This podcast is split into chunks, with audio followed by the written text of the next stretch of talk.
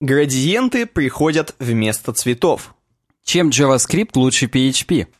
Заключенные тюрьмы собрали компьютеры и вышли в интернет через тюремную сеть. Погнали. Подкаст «Сколько там?» Да, всем привет. Это проект UWeb Design, с вами подкаст «Суровый веб». Сегодня у нас уже 19 апреля 2017 года, выпуск номер 122. Время и... полдесятого по Челябинску. И это как бы первый подкаст после трехлетнего вещания, так скажем. Да, это мы по-новому, так сказать, входим в, в эту жизнь, ступаем первые шажки свои в, в, в лице трехлетних, трехлеток. Да. В принципе, в три года уже в садик можно ходить. Мы это уже разматывали в прошлый раз. И ты знаешь, у нас первая тема, она для взрослых. То есть, то есть для тех людей, которые понимают, что мы вот здесь не зря сидим и долго сидим, три года. Э, она для взрослых, для серьезных пацанов. Нам Вафа Абзи ее предложил. И там серьезных пацанов из Яндекса. Так что давай. Да, Вафа Абзи нам прокомментировал 17 апреля, это было два дня назад буквально. В принципе, практически свежак. Предлагаю компоненты веб-интерфейса. И Э, даже вот э, коллеги наши говорят, что хорошая статья, советую всем прочесть. Не только дизайнерам, программерам, а даже менеджерам и маркетологам. Ну, на самом деле, да. Э, статья, она, так скажем, связующая. Это статья о том, как правильно связать всех этих людей, которые работают над конечным продуктом в лице программистов, дизайнеров и маркетологов и менеджеров. Ты мне когда это рассказывал, я думал, это будет на блоге Яндекса. Вот прям вот абсолютно не ожидал, что это будет медиум. Э, я напоминаю, автор, а автора зовут Данил Ковчий или Ковчий, я ну, не берусь здесь утверждать, как правильно. Он немножечко хренососит здесь БЭМ. То есть он, по сути, БМ, это, я напоминаю, все-таки яндексовская тема. Да, и поэтому его бы не пропустили банально на официальный блог Яндекс. Но, подожди, давай еще раз. Мы будем э, говорить для, вновь под, для детишек, которые так, не так. совсем еще с нами всегда, что такое БМ, почему это Яндекс, или это будет по ходу статьи, или надо а, заранее Это будет, это будет довольно-таки по ходу статьи, но и даже если не будет, то по ходу статьи мы вклинимся и расскажем то немногое, что сами об этом знаем. Ну давай, Данила, Ковчий. А, так вот, 18 э, минут рид, как вы догадываетесь, это реально лонг рид, и я реально его долго читал, сидел. Я его читал минут 40, наверное, может быть, даже и час. Э, ладно, давай, потом будем говорить, сейчас тему. Компоненты веб-интерфейса. Я позволю себе немножечко процитировать. Я не буду все 18 минут цитировать, это, во-первых, глупо, а во-вторых, неинтересно. На самом деле статья не такая интересная, как нам ее распиарили, но все же некоторые ценные вещи из нее мне удалось извлечь, пропустить через себя и выдать продукты своей жизнедеятельности и пищеварения. Ну-ка, э, полураспада. Вот, перед тем, как я перейду к довольно смелым заявлениям, пару слов об авторе, то бишь он о себе рассказывает. Уже около четырех лет, ох, я занимаюсь дизайном поисковой выдачи Яндекса. Не в одиночку, конечно. Несколько раз собирал ее с чистого листа, подключал к живым данным, открывал на дешевых андроидах, носил в кармане, показывал людям, выбрасывал в корзину и начинал сначала. Возможно, вместе с андроидом. Так. Но об этом я уже рассказывал. И здесь есть ссылка на Look at Me, и там как раз блог Design School, и он, видимо, там от лица Design School рассказывает про Яндекс. Его, видимо, сам Яндекс ему не разрешает от его лица говорить, от своего. Он везде перебивается, где попало, и пишет. Но это так, из шуток. Вдруг нас э, будет он слушать, Даниил, и вдруг ему там передадут, донесут в руках прям. Вот, расплескали подкаст UWeb Design 122. Ну пусть поправит тогда в комментариях. Да, звучит как бренчание медалик, но по себе знаю, что мало доверия к материалу непонятного автора. У нас в подкасте есть доверие даже к материалам непонятных авторов. Иначе мы бы не брали темы слушателей вообще. Иначе бы мы все темы фронтендера просто выкинули. А, да, потому что так-то они непонятны все. Так вот, и э, поэтому, да, я, признаться, вот когда я выбирал включить эту тему в подкаст или не включить, я абсолютно не рассматривал, чувак из Яндекса или нет. Я реально прочел первые там три абзаца, ну, где он говорит, что он из Янды, и, ну ладно, шучу. Так вот, я, говорит, решил не переживать, дочитать ли мой текст до конца, и что обо мне подумают дочитавшие. Но думаю, воронка получится узкой. Ну, на самом деле, я где-то в середине очень четкое желание поборол дропнуть эту тему нахрен.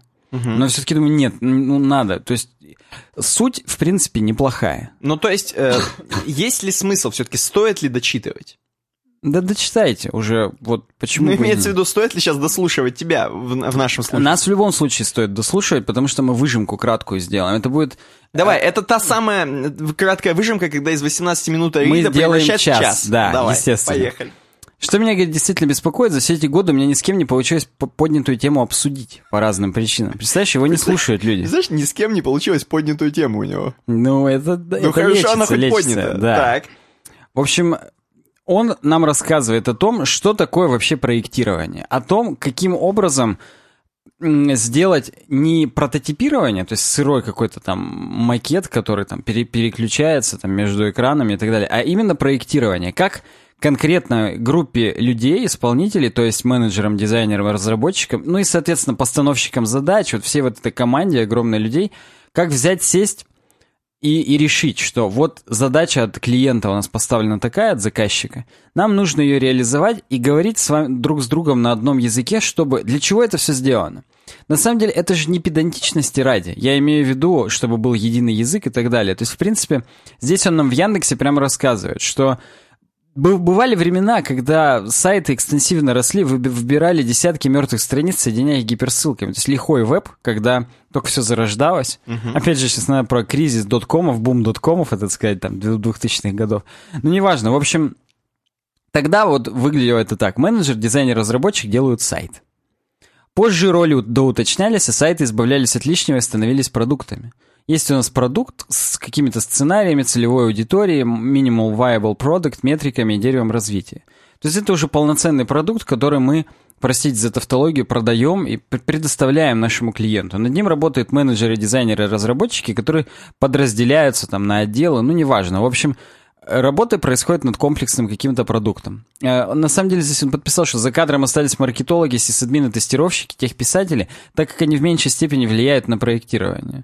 Ну и в самом деле эти люди, они подключаются уже к готовому проекту и ну, к реализации готового продукта и уже работают с ним. То есть маркетологу что дай, то он и будет маркетировать. Сисадмин, ну, в самом деле, он будет поддерживать сетку, сервера, и ему абсолютно не важно, что на этих серверах будут делать, ну и так далее.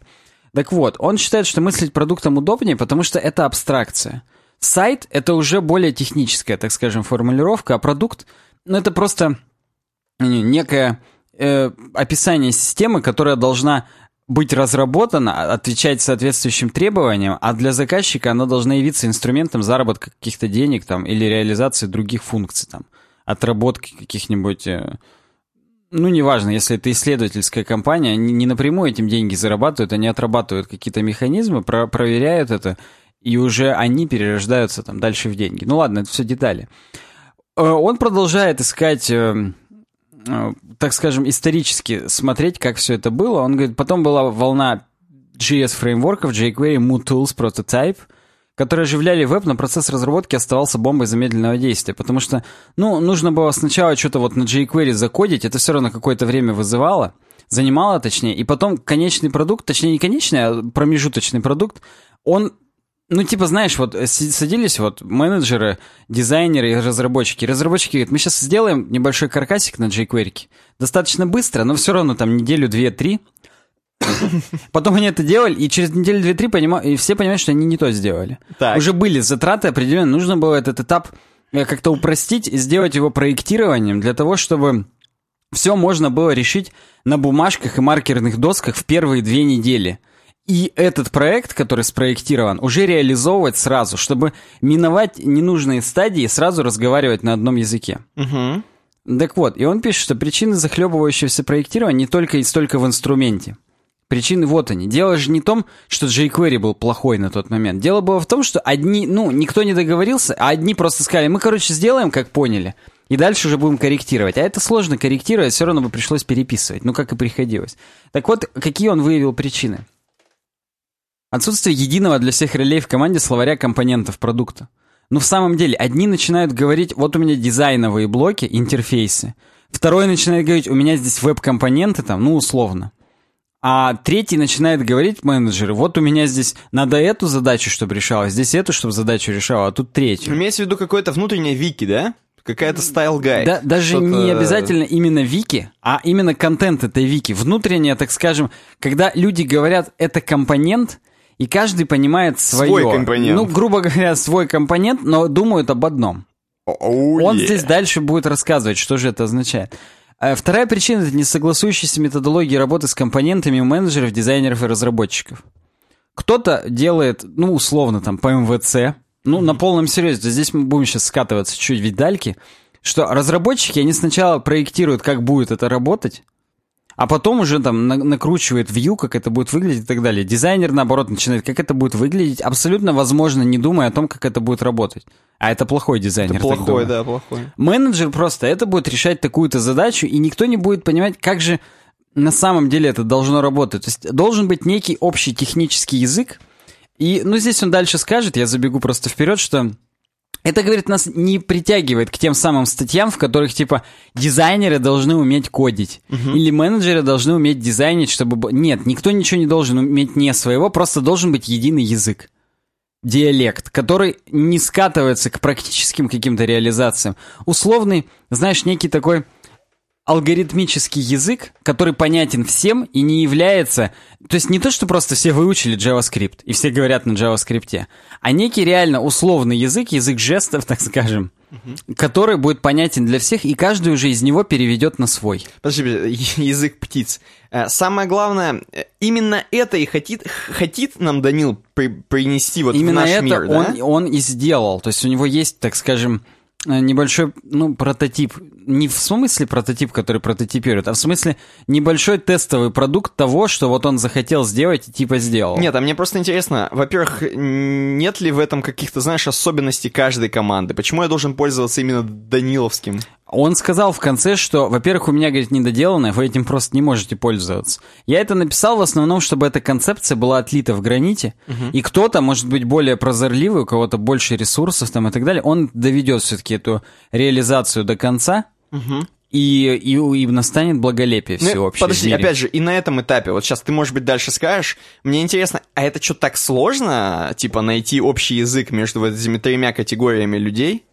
С учетом того, что постоянно появляются а, какие-то новые веб-фреймворки, Мгм. новые дизайновые методологии, там программы типа Sketch, Photoshop, Adobe Experience Design. Все и так тратят достаточно много времени на то, чтобы учить собственные новые инструменты. Ну, ты же... Ни у кого, говорит, нету даже времени, чтобы собраться и реально сказать, так, давайте, чуваки, придумаем наш общий язык на троих. Потому что у всех есть своя работа, а потом у всех есть семьи, там, хобби и другие вещи. Никому, просто никто не хочет этим заняться. Я понял, просто знаешь, давно же уже у каких-нибудь заводчан есть свой язык, типа вот подай мне эту хню и... Да, но они все на одном уровне. Они не из разных сфер, понимаешь? У них это Ну хня, да. они только все с ней работают. Ну, тут тоже, в принципе, одна и та же хня. Ну да, я тебя понял. Хорошо, Вот. то есть вот эти три разных уровня разных людей, действительно, которые просто могут мискоммуникировать между собой. Вот, да. Проблема это мискоммуникейшн. Люди не могут договориться, потому что они говорят на разных языках. Ну, как и все проблемы в мире. Согласен, да.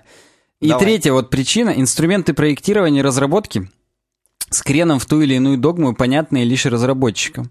Это тоже причина плохого, что все начинают... Ну, короче, я там в скетче нажму вот эту кнопку. Да всем насрать, какую кнопку ты нажмешь. Ты должен условно сказать, что вот этот компонент там... Что я- произойдет, так скажем, с да, интерфейсом. да, да, да, да, да, да.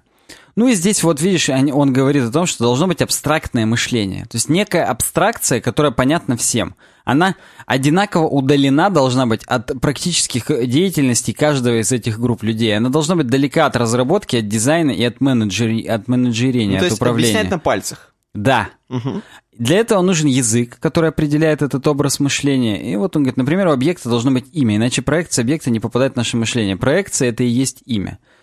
Грамотному мышлению мало, говорит, языка, ему нужны рельсы методологии. То есть как эти э, мышления, так скажем, как эти проекты между собой связаны. То есть есть условный набор компонентов, но если мы не договорились, что эти компоненты подчиняются друг другу по таким-то законам, ни хрена не произойдет. Он выбрал для своего родитель-ребенок. Связь, в которой доминирует родитель, дает ребенку жизнь, может наделить его своими признаками, имеет право все о ребенке знать и, следовательно, управлять им. Важно, что ребенок сам не встревает в отношении родителей и делает что-то только с его согласия. Это регламентирует отношения и создает гармонию. На разных уровнях абстракции компонент участвует в разных связях такого типа наследование и вложенность.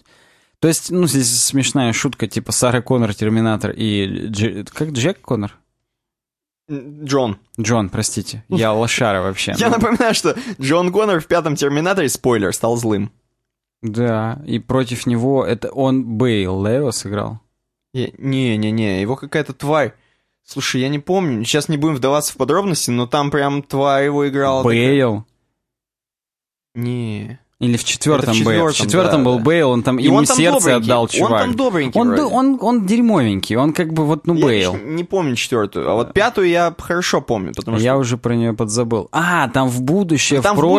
будущее он не успел зайти в И портал. он там в и костюмчике супер вылизанный чувак. Там, вообще, там мразь. Вот там Ой, да, реально. я посмотр- помню пятый. Тоже я его один раз только в кино смотрел, и это надо прям вспоминать. Ну ты тихо, мы сейчас скатимся в кино фарш, не надо это начинать. Согласен. Сейчас все. Если вы дизайнер, менеджер или разработчик, можете провести эксперимент. Разберите свой продукт на составные части и проверьте.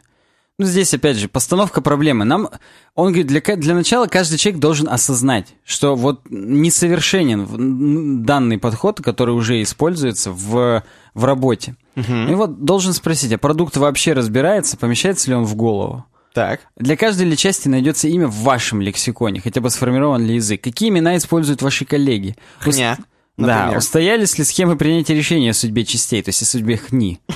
Как создавать новое, как изменять старое? Насколько гармоничны отношения родительских частей с дочерними? Это все пока звучит не очень понятно, но э, на самом Не, деле... звучит, как будто нам надо придумать новый язык программирования. Вот Но так только это не программирование, а мета-язык работы.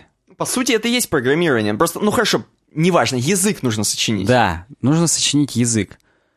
И ц- подытожу, он пишет, целостность продукта как системы компонентов будет страдать от неадекватных действий любого участника команды, не разобравшегося в этой системе.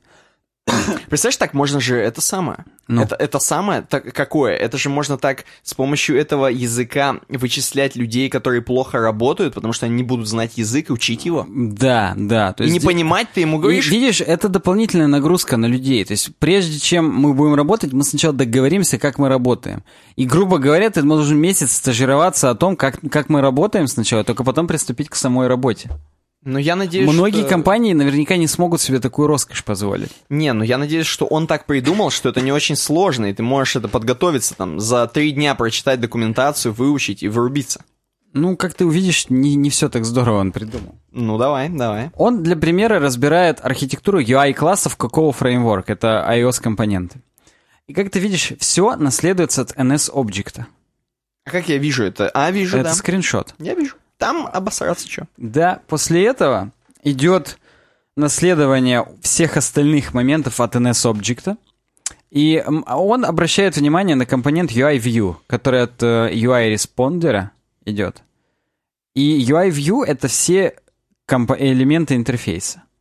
Да, UI window, UI lab- label и так далее. Это компонент дает жизнь текстовым полям, картинкам, контролам, прочим визуальным элементам. Далее внимание на кнопку UI button. И он здесь нам для удобства это, ну, так сказать, в виде иллюстрации. И вот чтобы вот в то дерево мелким почерком не смотреть, он выразил, что UI view есть window label, image view, UI control. Это непосредственно все элементы интерфейса, которые управляют.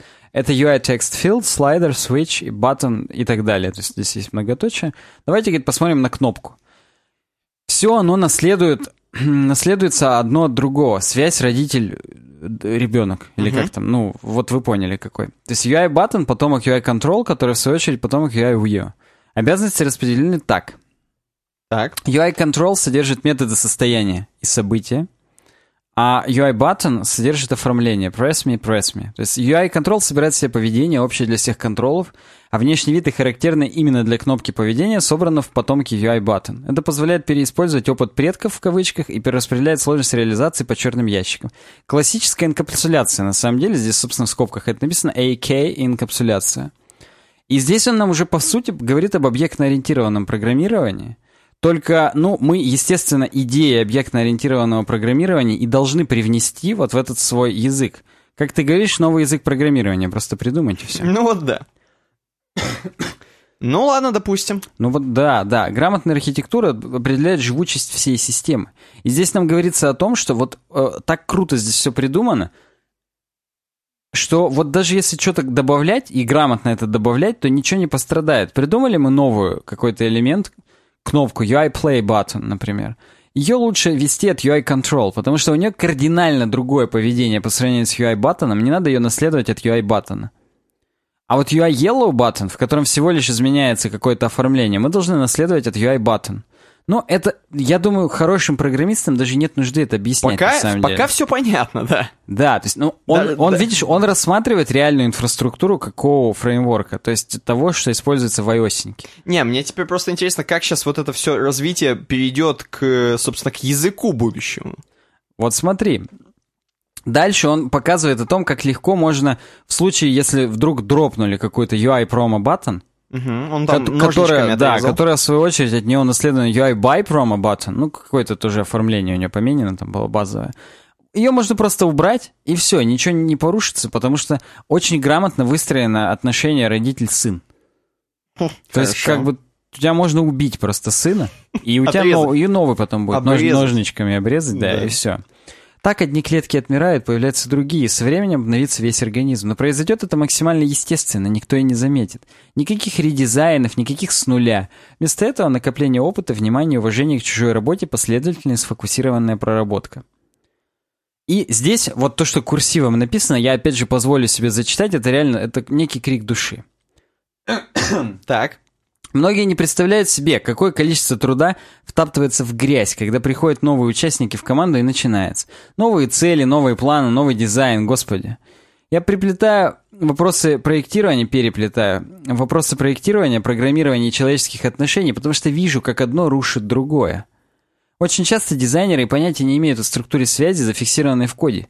Ну, то есть, э, дизайнеры же не понимают, что вот это унаследует он от там, вот UI promo button, а точнее UI by promo button от просто UI promo button.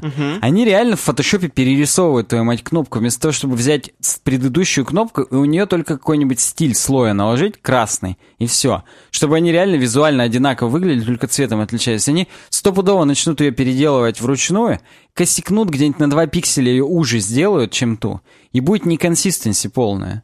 И здесь он как раз говорит о том, что вот этот язык, который он придумал и который по его мнению, должен существовать, он как раз сделает так, чтобы было консистенси полная между всеми. Подожди, подожди, подожди. Ну, сейчас это слишком простой пример. То есть, грубо говоря, это самые глупые, наверное, дизайнеры не посмотрят в, ту, в прошлые кнопки. А с хренов ли им смотреть? А если это новичок какой-то?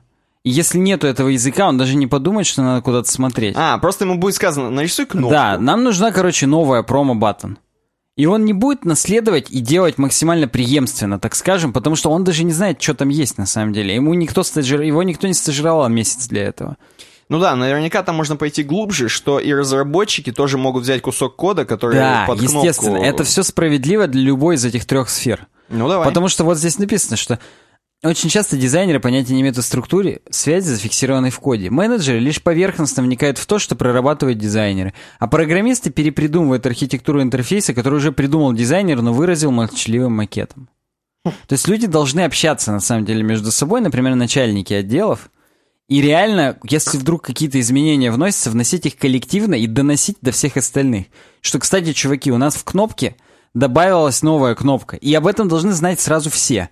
И менеджеры, которые понимают, что по этой кнопке будет новое действие. И дизайнеры, которые понимают, что у этой кнопки столько же пикселей, сколько у. И программисты, которые говорят, что им надо просто унаследовать это дерьмо и новый колбэк на нее повесить. То есть каждый понимает свое, а сказано это один раз на одном языке. Мгм.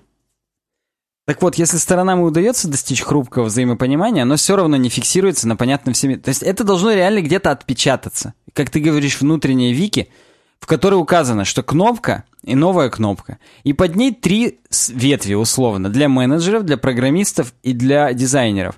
Что для дизайнеров это означает, что мы берем вот эту, этот слой и на него просто накидываем новый цвет. Для программистов это сказано, мы берем вот этот-то компонент, перепаковываем его с таким-то новым колбеком и все. Ну и для менеджеров это тоже кнопка, которая, короче, нажимается, только в этот раз покупаем и уходим на такую-то страницу. Да, или для менеджеров. Для этого обратись к Васе, чтобы он тебе сделал, а Петя тебе должен это нарисовать. Да, причем Петя унаследован от Васи, то же самое Вася, только другого цвета. Как бы вот да. Ну, шутки шутками, но опять же, это попахивает отдельным человеком, который будет этим всем заниматься, этой Человечком попахивает. Причем этот человечек будет должен реально Руководитель проекта это какой-то будет. Да, руководитель проекта, который имеет связь с э, начальниками всех этих отделов, и он до них доносит. И эти начальники, в свою очередь, должны быть реально совестливы. Потому что ну не будет же каждый человек заходить утром перед работой и первый час обновлять вики и смотреть, вдруг там что-то изменилось. Должны быть какие-то рассылки, что изменение произошло там-то, то-то, это. Согласен, согласен. Это, это Просто, на самом видишь, деле до хрена А делов. может ли это быть, что это сейчас просто обычная тупая бюрократия, и мы э, только усложняем разработку? Может ли это быть такое? Вот он об этом и говорил, там, ну где-то говорил, я читал статью, повторюсь, просто сейчас, но это искать долго, что, казалось бы, это все удлиняет, но Вот. зато потом ты меньше говна поешь. И на полном серьезе, потому что твой проект, он будет жить, несмотря ни на что. Как вот в Object, э, в какого фреймворк? Мгм. Любую ниточку обрезаешь, и никто не страдает от этого. Все настолько идеально, консистенция друг от друга унаследована. Сейчас бы, наверное, чуваки из Apple поржали. Там на деле тоже говно из говна все просто идет, непонятно как. И да. Не, а прикинь, короче, э, надо же всегда представлять, как обычно, у нас же затраты на то, а вдруг, знаешь, лучше написать кривое дерьмо и потом потратить какое-то время на его отладку, чем написать долго эту всю вики, язык использовать, чтобы каждый учился, но ничего не отлаживать. Вот э, же, и- именно знаешь- поэтому он и говорит, что мне говорит, даже не- за все время не с кем было это обсудить. Все такие, как ты, начинали просто говорить, слушай, да, чувак, мы же удлиним, усложним, нахрен надо. Я просто пытаюсь отыгрывать э, грустного, хотел сказать, злого полицейского, просто потому что у людей наверняка возникают вопросы по, по ходу того, как ты рассказываешь. И я пытаюсь... Ну да, согласен. Как говорит Гоблин в своих роликах, и когда его спрашивают, а вот будет ролик с этим? Он говорит, да в принципе, я, говорит, только рад, потому что моя-то роль в этих роликах изобразить тупого дурака, который просто задает вопросы непонятные, которые возникают у людей, и да, тупое говно. Так, сейчас надо это, на паузу. Давай. Да, в общем, суть в том, что он здесь внезапно понял, что он изобрел ООП. Вот так. Да, но для меня, говорит, это не то чтобы методология и точно не серебряная пуля, которая все типа решит. Э, Вот, но... э, Да, говорит, каждый, кто трогал ООП, здесь именно трогал, наверняка провалился в Inheritance Hell, в, в наследственном аду, так сказать, в аду наследования, путался в границах объекта, затем читал статьи, что все это огромная ошибка, надо возвращаться к процедурному или даже функциональному подходу. Все это значит как минимум то, что даже если вы проектируете иерархию компонентов, она может получиться неоптимальной. И это стопудово. Нельзя все предусмотреть. И, как он говорит, особенно если делать это в первый раз, наверняка будет плохой. Мгм. Базару нет, получится просто говно, опять же. Согласен. Когда написали роман, а тот не продается, не торопитесь ругать язык или печатную машинку. Это классно вообще было. Мне прям...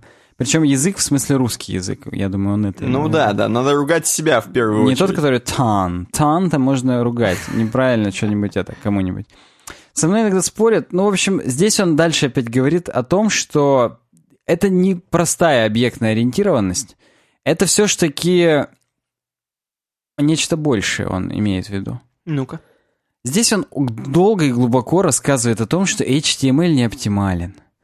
Что... Ой, я вижу, там куча еще кусков кода он приводит. Да, да, да, да, да. Что семантика интерфейса это иерархия поименованных частей. Что на самом деле нужно что-то, опять же, что-то абстрактное. Если мы используем стандартный дом-структуру из CSS-класса, Мгм. оба этих способа, он говорит, плохие. Про разного рода фотошоп этикет я, говорит, даже писать не хочу. Фотошоп этикет это то, что я всегда Саньку говорю, что что ты слои там не переназвал, вот это все. И по его мнению, он говорит, по-моему, единственное, что стоит тратить время в граф-редакторе, это сама графика. Ребята, не сходите с ума, пожалуйста, хотя это ваше право. Но никто из посторонних не воспримет всерьез вашу структуру слоев, да и вы через месяц тоже. А, имеется в виду, что можно хаотично накидать? Конечно, у тебя будет Smart Object 1, Layer 2 и Background 3. Ну, так и у программиста будет Object 1 там Э, вот, вот я тоже, мне кажется, что все-таки, ну, не стоит. Потому что вот в наших PSD, которые именно UWeb-дизайновые, у меня-то там все четенько про, проименовано, и я сразу, даже через полмесяца, через два месяца, возвращаясь к ним, мне прям нравится. Я сразу все понимаю, мне легко, и я продолжаю работу.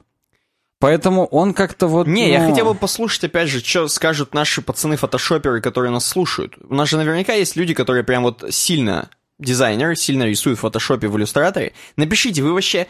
Или вы хаотичные пацаны, или вы, наоборот, все структурно, прям анально продумываете именно. Мне вот это интересно. И напишите, почему. Знаешь, что еще интересно мне? Ну-ка. Не хочу, конечно, забегать вперед, но придется, пока я злой коп. Мне знаешь, что не нравится в этой статье? Вот самое. Мгм. И будучи тем человеком, который пишет статьи для аспирантуры, Мгм. список литературы где? Где- Кем Ну, ты... здесь есть ссылки. Нет, хорошо, ладно, есть ссылки, базара нет. Э, Мне просто интересно, а чё, ни один америкос, пиндос не задумывался об этой теме? Вот именно первый русский наш чувак из Яндекса задумался про это. Чё, нет какого-то референса? Он на, на что-то ссылается, может быть? В конце давай еще посмотрим. Может Я- быть, что-то было. Хорошо, я просто забегаю, зло забегаю Я вперед. не, вот, не придирался так, поэтому не, не Давай, знаю. давай. Здесь картинка, причем телка моет ванну такая в передничке. И Ну-ка. чис- чистый дом — это просто знак под впустую потраченной жизни. То есть он что-то Он, все-таки он к тому, что именно не надо. Многими вещами просто не нужно заниматься как факт. Нужно... Вот я не согласен с ним до свидос. Я очень педантичный чувак. Меня до свидос грязь бесит. Всякая хрень, пыль, там, грязная посуда и грязный пол. Я крошки. уверен, он просто смотрит с другой стороны. То есть, грубо говоря, может быть, из-за того, что у тебя грязная э, посуда, да, тебе это, понимаешь, ты менее продуктивный становишься. А он смотрит с другой стороны, э, как бы... Он по Шелдону, его это Просто. раздражает, и его только больше это мотивирует. Может делать быть, что-то. я не знаю. То есть, ну, типа, ну давай там, типа. Ну, он считает, что это, да, не то, что- но вообще меня мама всегда учила, что порядок на столе, порядок в голове. Да нет, это логично. Ты просто стопудово, ты, ну, блин. Нет, а сколько мотивирующих статей на том же медиуме, да, на, на любимом, э, где написано, что сначала уберись на столе, а потом у тебя и программирование попрет. Вот да. Ну вот он тут дальше засирает HTML, что все попытки сделать его семантическим на самом деле очень тщетные, и это бред, что всякие названия типа ул и ли это вообще ни о чем, это просто бред, хотя ул это unordered list, например, а ли это list item. Он считает, что не должно так быть нахрен. Должны быть названия, как в XML, список, элемент 1, элемент 2. Ну, не в том смысле, что, опять же, элемент, элемент, а именно реально там книги, книга. Мгм. И то, есть они должны прям, названия должны говорить о том, что вот... Говорящие элементы. такие. Да, да. Вот он пишет, что би от слова бол тоже говно, стронг говно, все засрал вообще. В какой-то момент вы уже даже не H1 nav и ул делаете, а просто дивы с классами. То есть, типа, что кто-то с к- CSS классами выхо- выходит из положения, но, говорит, это тоже мясо тупое, одно за одним просто, ну вот да. И Ну слушай, за ним вы, пацаны из В-30 выехали. Они его в подворотне-то по- подкараулят. Я согласен, возможно, уже подкараулили, потому что статья как бы какое-то время уже прошло. Так вот, и а, он здесь пишет, что даже в м, ничего не означающий виртуальный элемент div преобразуется в React Create Element Div, но по факту все равно это твой мать div класс. Ну да, проще, просят писать не класс, а класс name, но неважно, как бы вот э, выглядит это все равно как, как полумера какая-то, на его взгляд. Угу. Так. Он здесь опять э, возвращается немножечко к нотациям CSS-классов, что надо их называть item, там selected, state selected, item selected. И здесь он говорит про BEM, что в принципе мы... э, Он говорит, об этом прекрасно рассказал мой коллега Антон Шейн, и там ссылка на YouTube, референсы по тебе. И я, говорит, буду вести рассказ в смысле, что вы либо посмотрели лекцию Антона, либо у вас есть боевой опыт. Ну, то есть он про BEM говорит просто предметно, что это методология декомпозиции интерфейса на компоненты и определения их границ. По факту то, что нам нужно. Но он говорит, что все равно здесь повторяется, что везде элемент, ну, он же несется через это. То есть если в модификаторе, в самом модификаторе имя элемента тоже присутствует, это, он считает, что все-таки это избыточность. Угу. И сами авторы BEM предлагают работать с такой JSON-семантикой. Была методология, теперь имплементация. То есть здесь именно в JSON нужно все это хранить, для того, чтобы было более понятно, что elim — это item, а мод-модификатор — это state, selected, там, контент такой-то, контент такой-то. Это компилируется в соответствующий HTML, опять точно такой же с классами. И с одной стороны, это важный шаг — перестать руками трогать HTML. С другой, он видит две проблемы. Мы убрали одну формальность, но добавили другую. Повторяющиеся конструкции блока, элемент, контент. То есть он быдлит на своих. И данные отделили от работы с ними. Вернулись в процедурную эпоху программирования. Да-да, immutable data, MVC, я в курсе, но все равно не согласен. Совсем не согласен. И дальше квинтэссенция. Он считает, что XML это гениально. А по факту XML это есть тот самый HTML, в котором мы просто можем называть каждое дерьмо как хотим. Меню, item, head и так далее. Каждое дерьмо именно. Да. И он работает с иерархическими структурами всю свою сознательную практику, он пишет. И там именно статья его же на лайв-журнале старая, референсы. Э, Ничего удобнее универсальнее XML я, говорит, не встречал. Основные конкуренты, видимо, JSON и YAML, но там нет разделения данных на содержимое узла и мету. Зато есть костыли с резервированием бла-бла-бла, бла-бла-бла-бла. Он говорит, вплетание XML в C-подобный о, впервые видел в ActionScript 3. О, ужас. Помните такой? Да, помним. Это то, что во флеше было до определенного момента. Поначалу смотрелось диковато, но в процессе понимаешь, насколько это удобно. Недавно все распробовали JSX, в том числе и я. Это React шаблонизатор, сколько я помню. Может быть, шаблонизатор это немного неправильно, но да. Короче говоря, если пойти дальше уже, то он выбрал вот такое формальное описание абстрактной кнопки в моей голове. И обрати внимание, там серый квадратик, в котором кнопка, вот посмотри. Я вижу. Наследует свойство от. То есть прямое наследование показывается от контрола, сетка и типографика. То есть это три, так скажем, абстрактных класса, которые, в каждый из которых определяет, определ... простите за тавтологию, определяет определенный набор свойств. Дальше стандартные значения свойств уже тех, которые есть. Высота средняя, ширина в колонках сетки не определена, размер текста средний, главное на экране нет, ссылка не определена. Есть структура, содержит иконку или текст. Есть реакции. При нажатии вводит по ссылке при наличии такого свойства. Знаешь, что это напоминает? Что?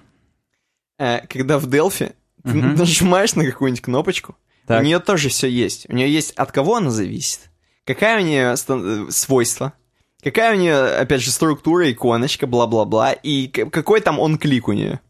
Да, но здесь это на том языке, который будет понятен и менеджеру, и программисту, и То есть, дизайнеру. то есть, надо- Паскаль. то есть, опять То же, есть, да. да, Delphi. Ну, вот да, тут в данном случае на русском. Так Окей. это выглядит в его голове. Окей. Ну, и дальше он говорит о том, что он прям такую лесенку ему удобно пробегать глазами. Здесь вложенностью, индентацией, если угодно, отделены, так скажем, основные вещи, ну, типа как подзаголовки. На полном серьезе нельзя поспорить. Лесенку воспринимать действительно проще, чем если бы это была просто стена текста, пусть даже и выделенная жирными, курсивами и так далее. И вот он говорит Beast.js. Это то, что он написал, вот на гитхабе есть э, ссылочки, референс к самому себе. Мгм. И он здесь еще смешно пишет. Когда я перечитывал свой рассказ, на этом месте я уже сильно уставал. Если вы еще со мной, давайте сходим за чаем, встретимся через пять минут. Вот пара ссылок. Смотри, он здесь нам прям интерактивность делает. Так. И я не знаю, что такое Bloodborne. Bloodborne — это игра на, Playsta- на PlayStation, такая же, как Dark Souls, сложная, хардкорная. Вот это Bloodborne.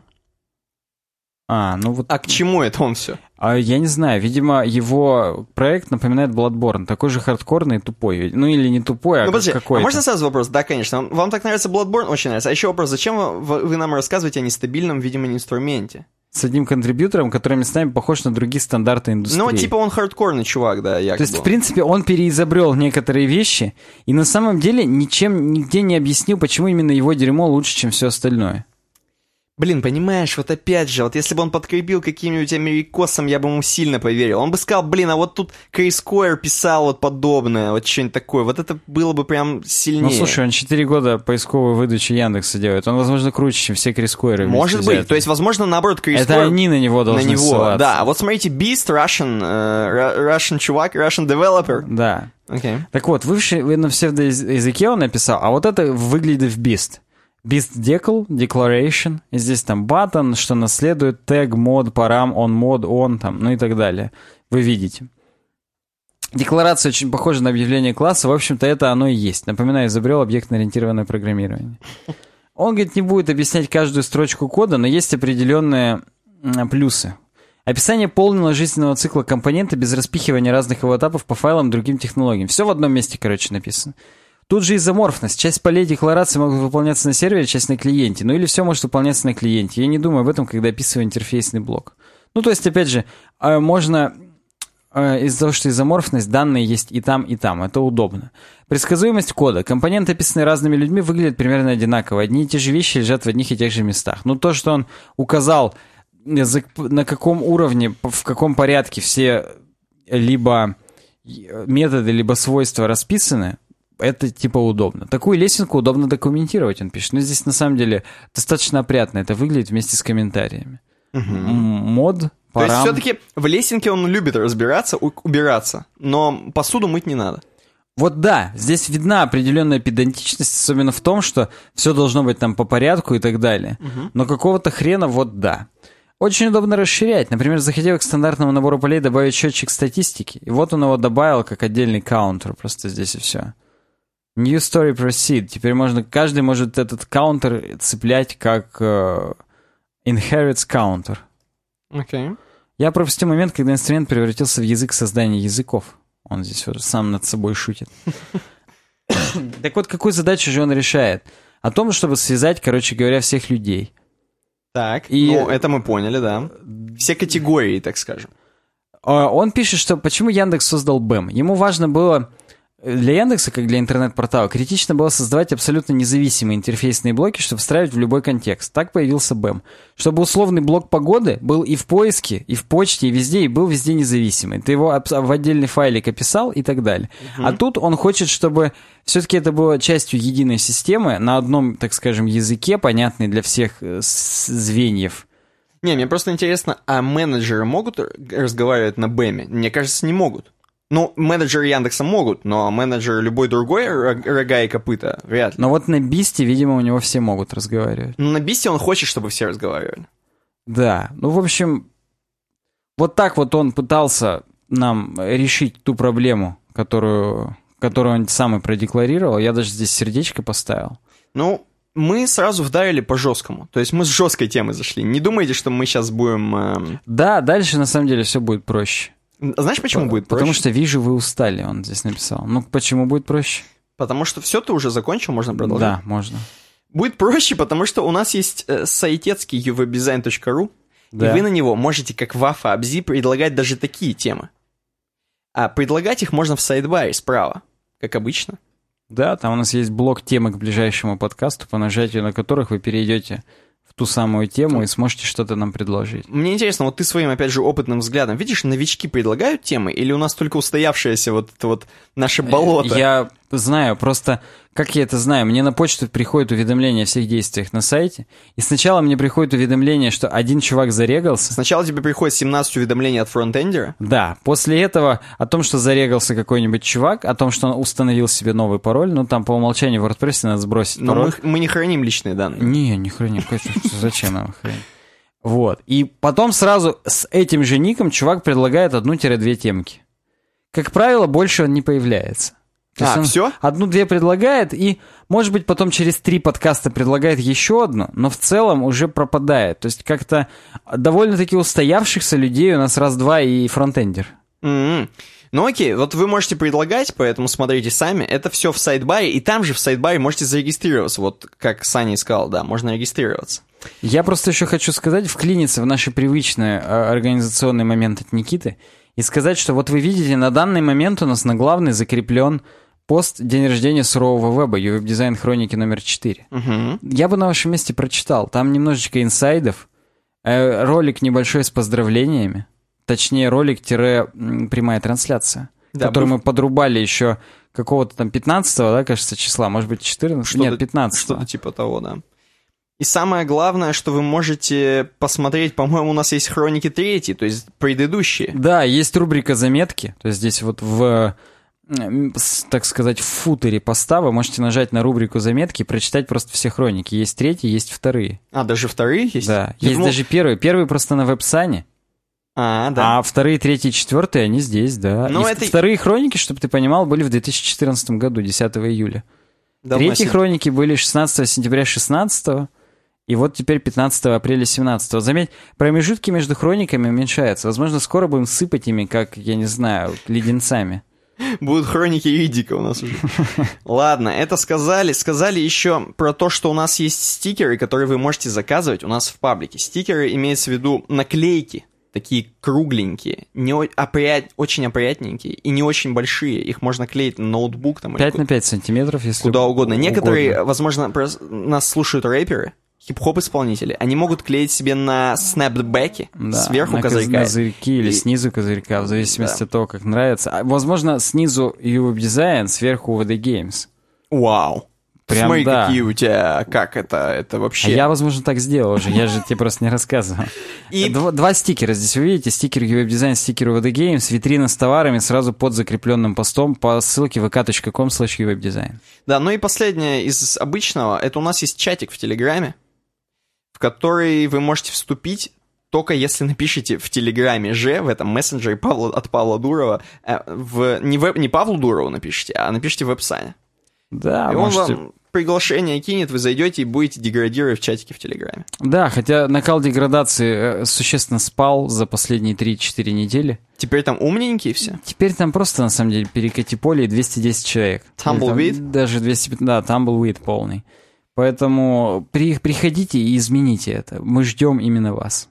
Хорошо, будете кекать там. Да. Давай, у нас продолжается дизайн. Да, продолжается дизайн. Хотя первая тема, она это, это мета-тема, тема тем. Я бы ее напрямую к дизайну-то и не относил.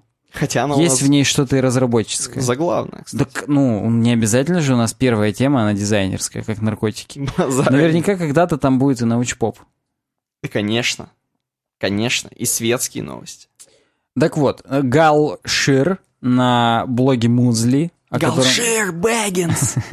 Да, мне тоже придумывать это. На блоге Музли, о котором мы как-то говорили два подкаста назад, написал нам статью о том, что неужели градиенты — это новые цвета? Как Nerd is the new sexy, девиз нашего паблика, а он где-то в, не- в недрах есть, в нердах, в недрах. Э, так вот, градиенты — это новые цвета. И он пишет, что, в принципе, цвета — это самые важные и мощные элементы в дизайне. Мгм. Особенно с учетом того, что дизайн, он, в принципе, эволюционирует. Наше видение и восприятие цветов, на самом деле, тоже эволюционирует. И, в принципе, говорит, эм, почти все сейчас тренды в дизайне интерфейсов, они, на самом деле, включают в себя использование градиентов. Вот такой наблюдательный у нас галшир. Слушай, слушай, слушай, я перед тем, как ты скажешь, начнешь вот это развивать тему Галшира Бэггинса, Так. я хочу сказать, что у нас же недавно была тема, что главное в дизайне — это шрифты. А Галширыч нам говорит, что теперь главное в дизайне — это цвета. Сколько э, мнения, как дырка в жопе, есть у каждого. Хорошо. Хочется именно такое к Галширу применить э, метафору. Так вот, и он пишет, что везде надо использовать градиенты, на самом деле. Похоже, мы, говорит, устали от обычных цветов. И при- пришлось как-то использовать новые способы этих комбинаций этих цветов. На самом деле, градиенты даже в 95-й винде были. Поэтому он немножечко припоздал. Градиенты еще были, наверное, в Риме, когда на- можно было на небо посмотреть, и там градиент. А об этом он говорит. Причем у него здесь достаточно противоречиво. Я эту тему брал, э, как минимум, чтобы мы с тобой еще это обсудили. Потому что сам он как-то вот тема э, градиентов как сисек не раскрыта у него. По крайней мере, ну, мне есть еще какие там два вопроса тебе задать условных. Давай, я слушаю внимательно. Он сначала нам немножечко фактов говорит о том, что градиент создается с, по- с использованием двух или более цветов, чтобы раскрасить элемент, и между ними осуществляется переход между этими цветами. И градиенты, оно позволяет на самом деле дизайнерам, используя два уже известных цвета, создать как будто бы новый цвет. То есть комбинации какие-то. И это реально воспринимается полностью как новый цвет, как какая-то новулечка и новиночка. Ну, смотря на это на все, такое чувство, что он там все вместе с Джонни Айвом сидел. Ну, слушай, возможно, он опередил свое время, опять же, Галшир. Кто из них? И Джонни Айв, и Галшир, все эти фрики. Они Просто, просто... Джонни Айв это еще давно придумал и сказал, все, у нас теперь в iOS будет до свидос. Да, да, видимо, он тоже понял, что просто цвета всем надоели. И теперь нужны градиенты. И по факту градиент это просто новый цвет, но их по Диснею, там, где мы берем градиенты, их бесконечное множество. Ну, комбинации, по сути. Да, потому что, как мы знаем из комбинаторики, там, э, Там чис- это- число возможных вариантов, оно по факториалу растет просто невероятным этим. Э, Это как нам рассказывал преподаватель, что вот тут, говорит, представьте себе, как растет вообще факториал. Типа один был чувак в Индии умный, который придумал шахматы. И там Радже, главному там, королю, я не знаю, как у них там назывался он, Так. понравились. Он говорит, проси любую награду до свидос. Ну такой, давай, короче, так. Вот на каждой клеточке последующих шахматов, а их 64, я просто напомню для тех, кто не помнит, э, 8 на 8 шахматная доска. На каждую клетку доски мы кладем столько рисинок, сколько факториал этой клетки. Что на первую клетку один факториал рисинок, на вторую два факториал рисинок, на третью три факториал рисинок и так далее. Мгм. До 64 факториал. И король такой, «Пф, ну ты чувак дурак вообще, мог попросить там нормально что-нибудь, там телок, золото там туда-сюда. Погоди, погоди, погоди. То есть он просто риса просил, по сути, да? Да, по сути он Какое-то количество риса. Да, да. И пришел там придворный математик, удалился, так сказать, вернулся и сказал, типа, уважаемый Раджа, столько риса, сколько запросил этот человек, мы не соберем даже за несколько лет, типа. Мгм. Потому что реально, сначала это одна рисинка, потом две. Ну согласись, все равно, по сравнению с телками это отстой.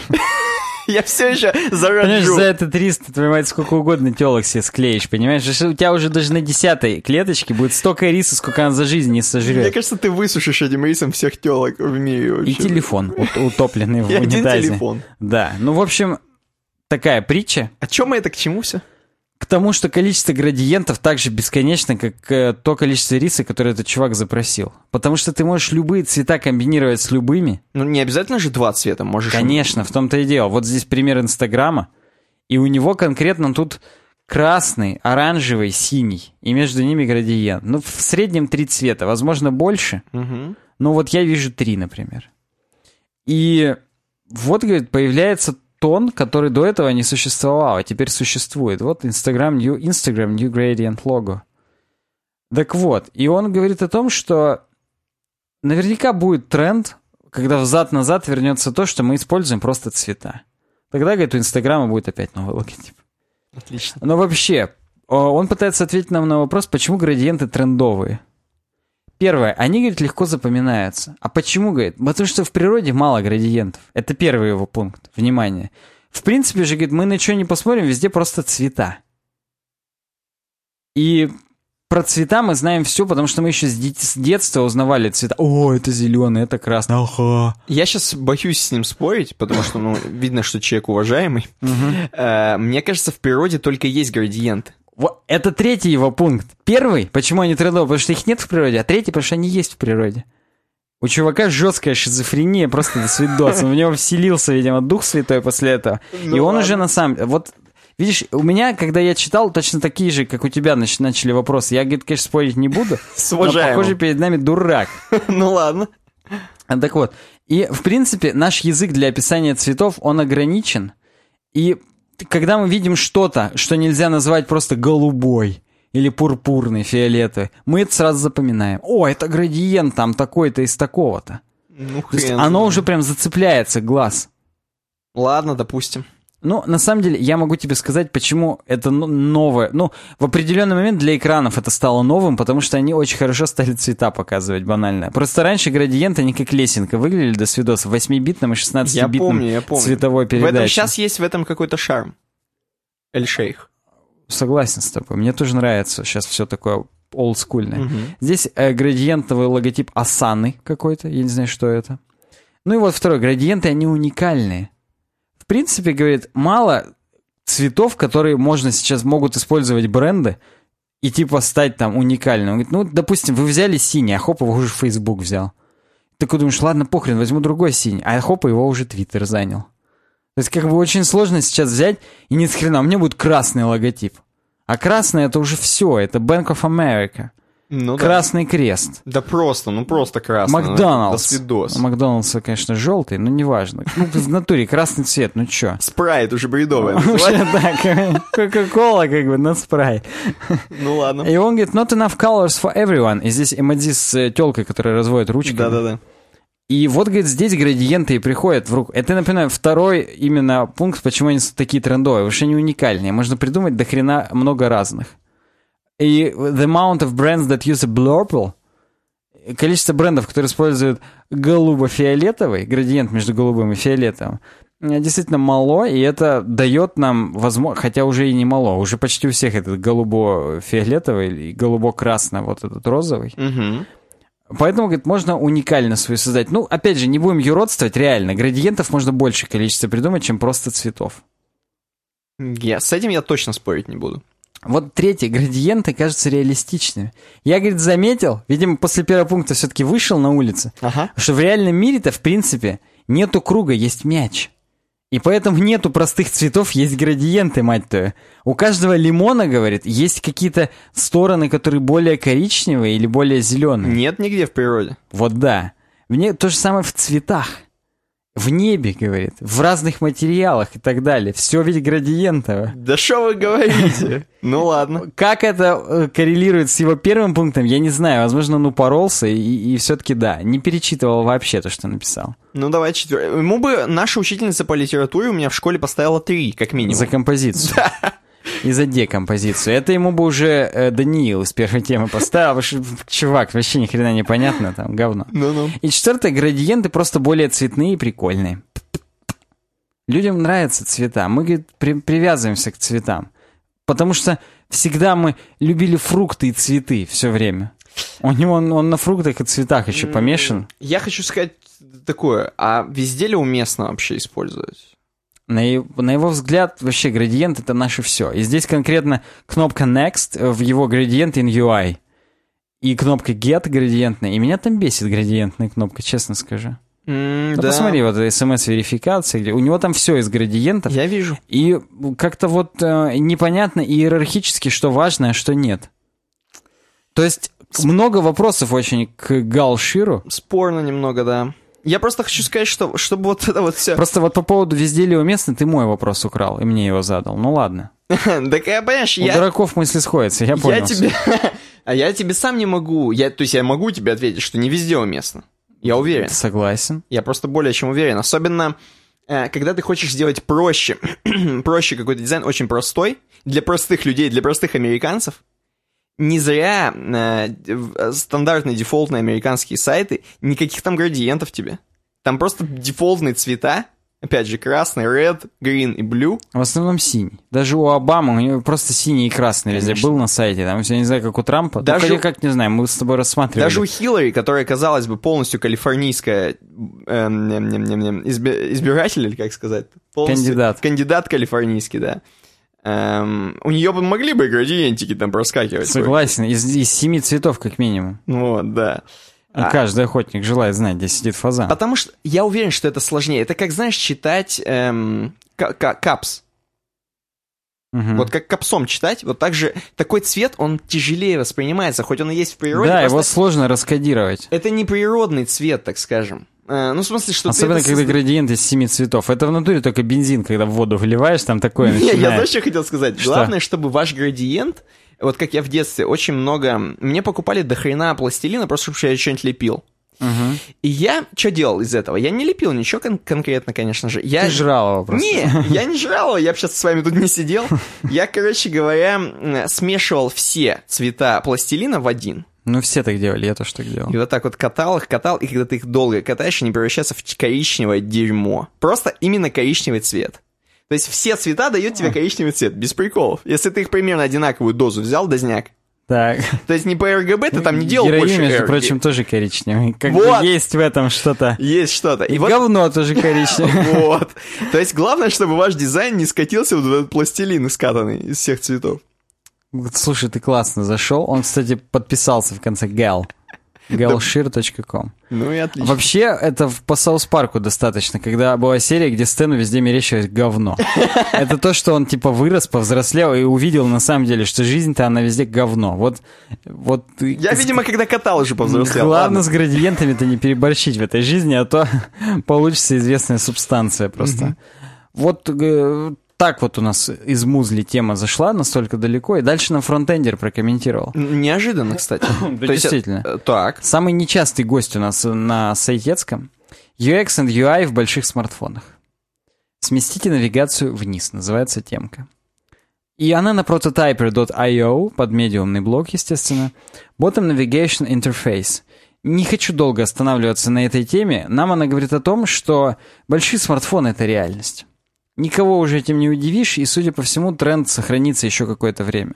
А это значит, что нужно нам привыкать к тому, что пальцы-то у нас не бесконечны, как у этого. Да. Мы с тобой подумали об одной и той же поговорке с завода, но мы ее не будем здесь. Давай. Вот. И хотя, возможно, именно наши подписчики нам смогли бы, но нет. Не знаю. Пояснить, наконец, что же она означает. Ну так вот, о том, что нужно понимать, что пальцы наши дотягиваются не до всего экрана, и нужно располагать активную, так сказать, зону с кнопками, где-то в районе, да, левого квадрата, между шестью часами и девятью, так скажем.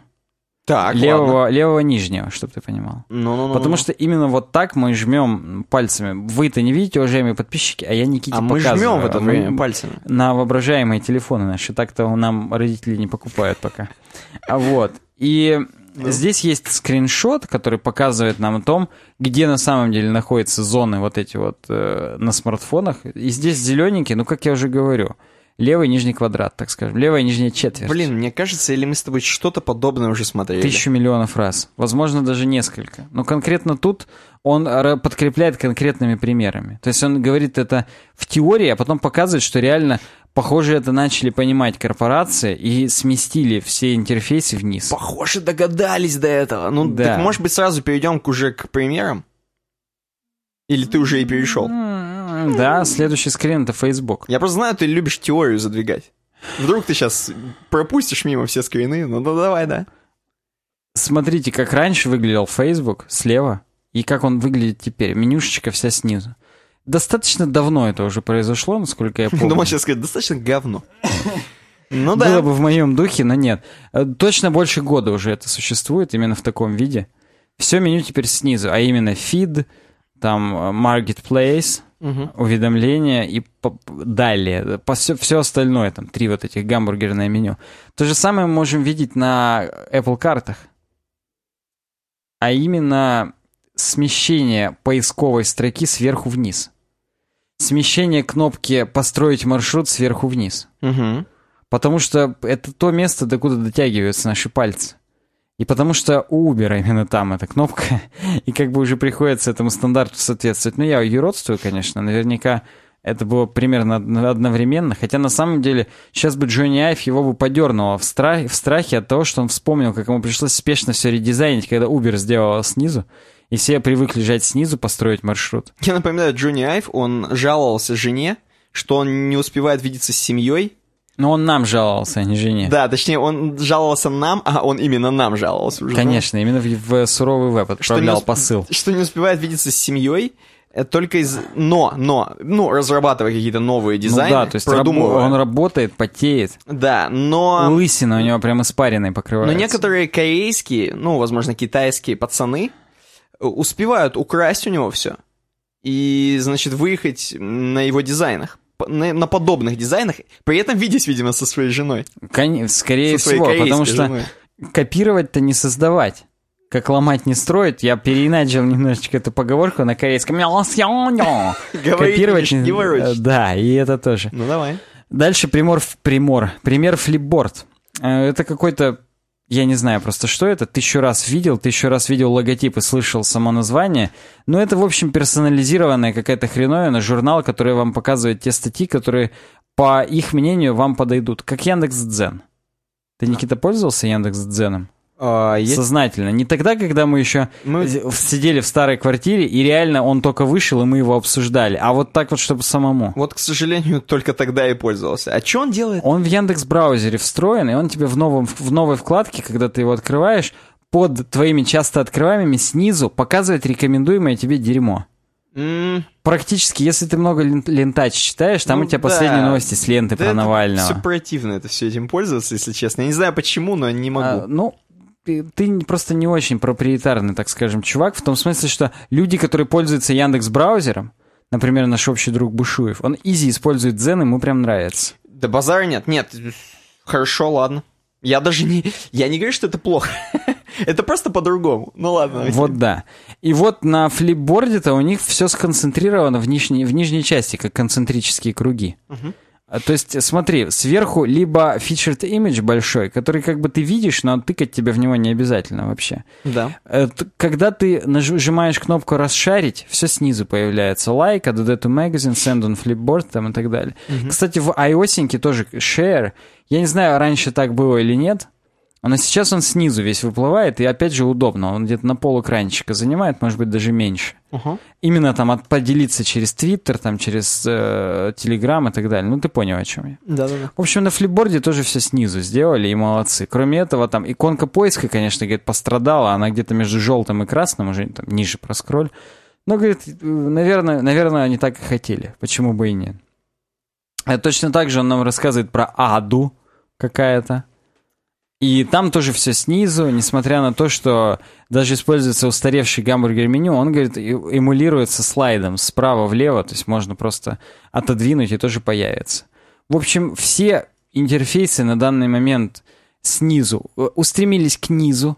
Кстати, если говорить о Google Material Design, то Floating Action Button тоже снизу находится. Ну, это да. Кстати, по материалу, по-моему, она должна быть справа снизу, а не слева снизу. Но это как бы с этим можно жить. Справа снизу тоже можно удобно достаточно нажать, поэтому вот так вот. Об этом нам поведал Куберто какая-то.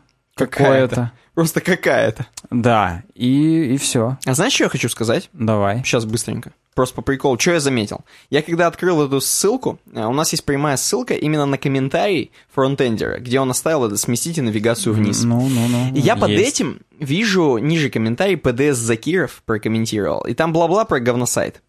И я уверен, что у нас нет этой темы сегодня в новостях, потому что я просто не видел ее. Нету, и просто мы уже обсуждали Э, говносайт. И да, и обсуждали. Но я этого чувака вижу первый раз комментирующего. И, возможно, он новичок.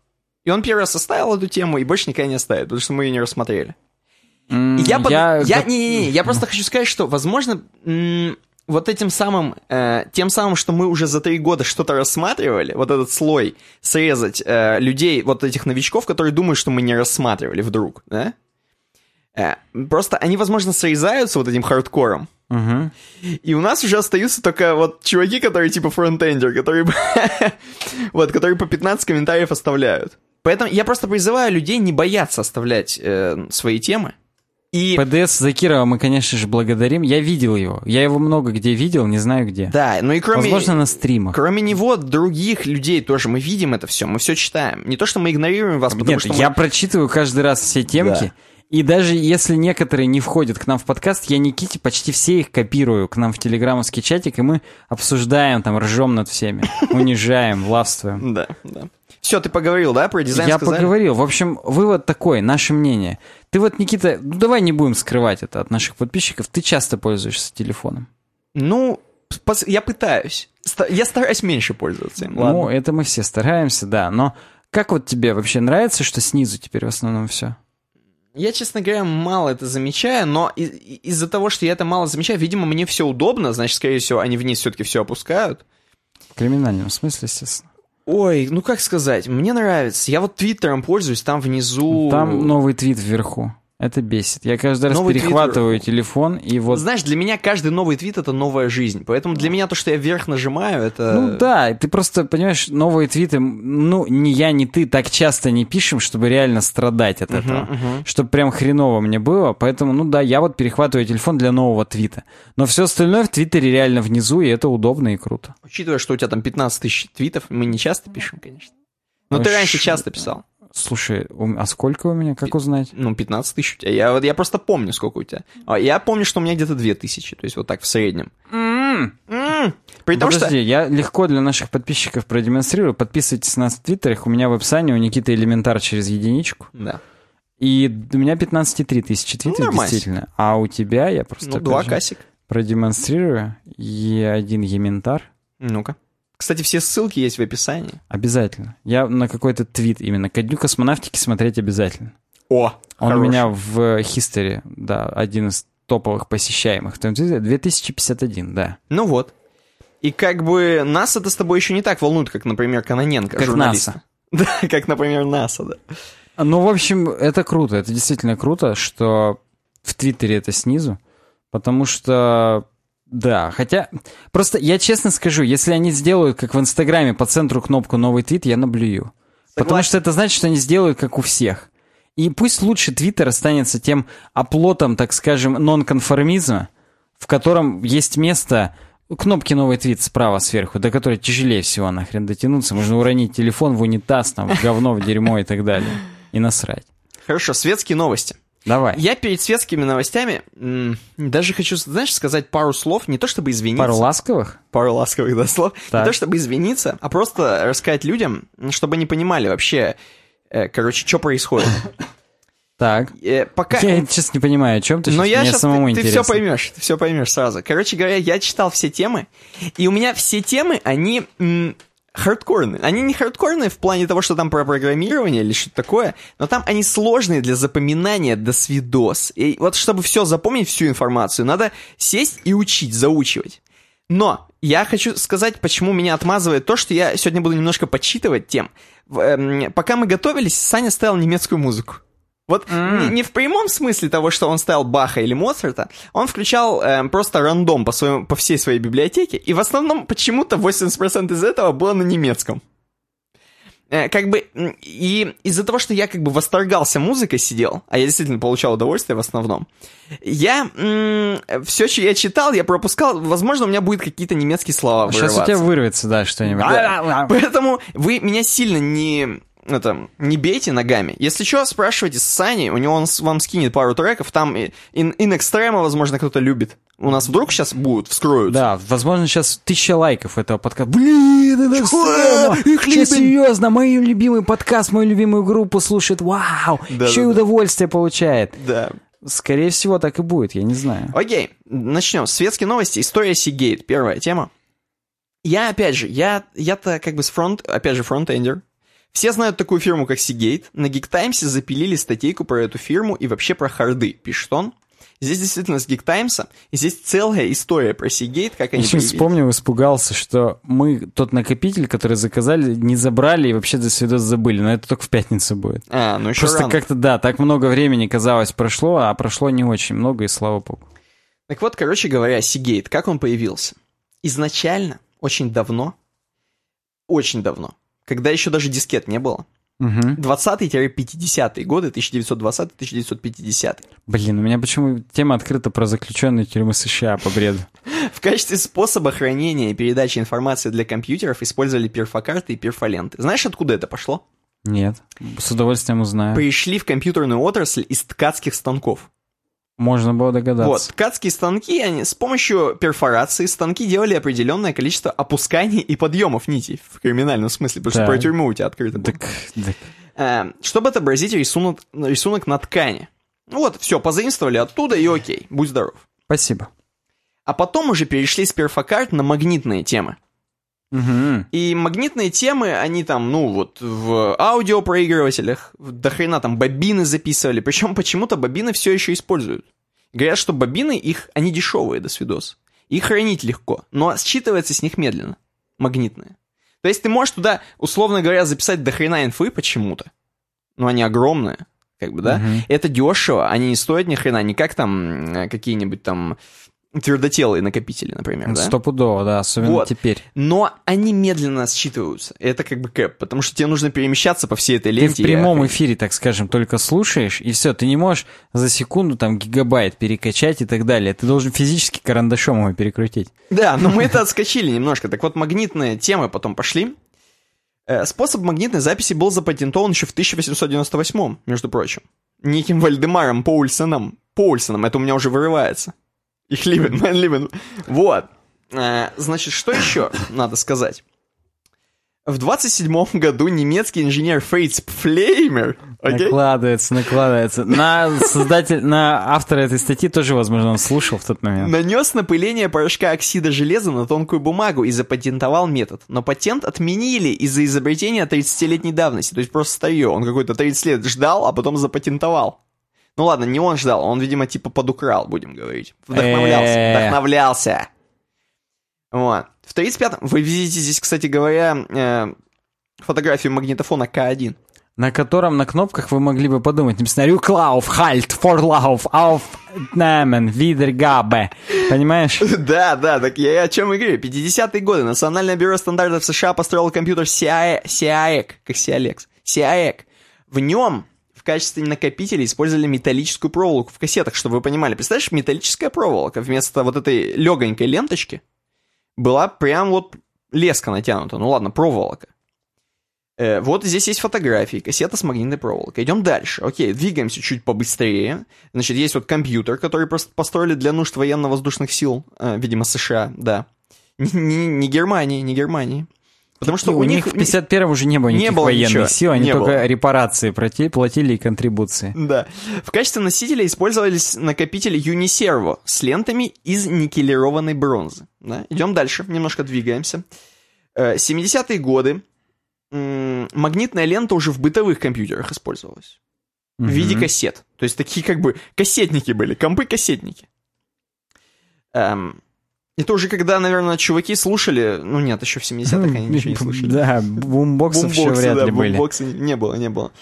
А, вот, здесь также написано, что все еще НАСА используют, и, и, собственно, коллайдерычи используют магнитные ленты, э, делают бэкапы на них. Меня это завораживает, как водится. Меня все старье завораживает, а это, видимо, особенно. И вот здесь, внимание, внимание, надо видеть, видеть. IBM начинают движуху вообще с компьютерами, и то, что компы входят вот в общее такое пользование, не то, что только там в суперспецслужбе, да, а уже, ну, принимают какой-то облик нормальный компьютеры. И вот, короче говоря, преимущество метода хранения в цене. IBM считает, что до 80% корпоративных данных можно записать на ленту. Ну вот это я все это говорю. Проблему скорости доступа в 60-е годы решала команда Алана Шугарта. Внимание, мы сейчас будем с этим Аланом Шугартом до конца идти. Ух ты, за ручку прямо нас Он проведет. IBM-овский пацан. Так, Вместо... Он, видимо, тогда еще молодой был, потому что он как бы за ручку будет идти нормально. Так, 60-е годы. Вместо ленты инженеры предложили гибкий магнитный диск с кожухом. Так. Они уже пошли дальше. И в 71 году IBM представила первую 8-дюймовую дискету на 80 килобайтах и дисковод. Ты посмотри, какая это здоровая хреновина. Я тетка, вижу, да, да. Тетка толкает, Она прям как виниловую пластинку целую сует, заряжает. как суета. Основание Seagate Technology. М-м. Как было? Алан Шугарт после ухода из IBM свалил. Он, ему флопники его заинтересовали. И он начал флоппи диски делать. Семь- Отскочу очень коротко. На работе недавно делали уборку, как ты помнишь. И на по... Смешно. Я настоятельно заставил своего начальника оставить один флоппи дисковод. По прикольчику? Да, Молиться просто чтобы был в случае чего, так сказать. Я согласен, надо. Несколько шлейфов, потому что дискеты-то у нас там есть тоже, там, со старыми программами, которые там только на Packard Bell 486 IBM идут и так далее. Это прям реально раритетный раритет. И самое смешное, что этот э, фло- флопник, он лежал где-то в недрах э, шкафа бывшей начальницы отдела, и на нем был э, стикер с надписью «Хороший». И когда я говорю, Санек, давай оставим это, он говорит, ну, блин, конечно, в натуре, тут-то хороший написано, давай хороший прямо и оставим. Как бы там много флопиков было, но остальные мы отдали на списание, Ну, он хотя бы работает. не проверяли. Но с пометкой «хороший» не может не работать, понимаешь? Ну, нормасик. Это, Это, надо... смешно. щ- Ну, слушай, если вдруг приспичит, всегда можно будет где-нибудь найти, я думаю, на каких-нибудь барахолках и так далее. Ну, если Но- сильно приспичит, как Да. знаешь, в ресторане. Амары, крабы. Если сильно приспичит, вот помнишь, ты рассказывал, как ты свой старый компьютер кому-то отдал? Там наверняка тоже этот флопник есть. Ну, кстати, есть. Вот видишь, я знаю, куда обратиться в случае чего. Э, Я, кстати, опять же, раз мы уже отскакивая от темы, у меня у бати в старом синтезаторе, он достаточно старый, можно так его назвать, потому что сейчас уже таких точно не делают. В Ямахе старый есть флопник, Помню, и да. ты можешь воткнуть э, флоппи дискеточку туда. И на этой флоппи дискеточке ты даже можешь много достаточно, ну ладно, не знаю, много-немного, но 15 где-то стилей, вот этих тех самых MIDI стилей, кто, кто понимает в синтезаторах, можно записать на дискеточку, Мгм. э, вставить, и они будут, собственно, там, ну, окей. Я думаю, как раз уже была решена проблема скорости доступа к данным, потому что с флопиков прям валило. Ну так вот, в 73 году на деньги инвесторов сам Шу- Шугартыч, как Sugar Babes, основал Sugar Associates, ага, Мгм. которая вскоре представила 5, 5,2,5, 5 и 1 четверть дюймовый, дюймовую мини-дискеточку. В качестве замены громоздкому 8-дюймовому старшему брату. То есть это уже тетка заряжала не такую здоровую хреновину, а поменьше. вдвое меньше почти, да. да. но это еще не те самые дискеты. 5,25 это, в принципе, диагональ айфона. Шестого. Да. Надо Ну, говорить. хотя нет, по-моему, просто 5 у шестого. Ну, короче, вот, Чуть больше, чем телефон. да, вот примерно такая по диагонали была дискетка, только квадратная. Ну, большие. Не те, которые 3,5 дюймовые уже позже появились. Это 73 год. В Да. 76-м Sugar Associates предлагала привод за 390 долларов и 10 дискет за 45 долларов. Нам уже про бабки. Ну, согласен, Вот. чтобы как-то представить масштаб. Да, это, значит, это просто означает э, то, что все пошло в народ. Уже пошли просто флопники продаваться для компьютеров. В 1977 году компания купила Xerox, э, в смысле компанию эту, Шугартыча. Xerox, правильно же, все Xerox. сейчас тебе напишут в комментариях. Да, Xerox, правильно. И в 86-м, Правильно, Xerox, а купила она Xerox. Все. А в 86-м она продала этот бизнес, видимо, Narlinger Group. Видимо, нерентабельным он и показался за эти 9 лет. Вот. Важно здесь, что в компании разработали интерфейс SCSI, Small Computer Да. System Interface, который до сих пор используется в серверах в некоторых. Он изначально назывался Sugar Associated System Interface без палева. Это вообще... Это То есть я говорю, Sugar там гениальный, да. Идем с Шугартом до конца. Эм, символично, что в издании Computer World здесь прикольчик. В 76-м на одной странице уместилась заметка о похоронах. Похоронах. Похоронах. О похоронах перфокарт. Они что-то как-то ржали над этим еще. Причем, заметь, там баба сидит, возможно, уже с синтезатором, в котором флопики может вставлять. Да, да, да, да, да. И она, наверное, наигрывает, ну, траурный марш, естественно. Я думал, ты собьешься сейчас на Звездные, Звездные войны. Нет, не собьюсь. Ладно, продолжаем. Господа, вы видите здесь дисководыч, который на боку положен. Он валит боком, да. Да, вот это Sugar SA400. Смотри, здесь нету еще, так, так скажем, реально интегральных микросхем больших. Здесь именно э, микроконтроллер Маленькие с штучки. ножками, прям ярко выделенными с двух боков. Еще, ну, действительно, такая. Да. Уровень развития полупроводниковых приборов еще невысок. Это для 5.25 дискет. Э, В 79-м Шугартыч основал новую компанию Sugar Technology. Целью предприятия было создание жесткого диска размером с дисковод. То есть он как бы отделил, у него Associates давай дискетами будет заниматься.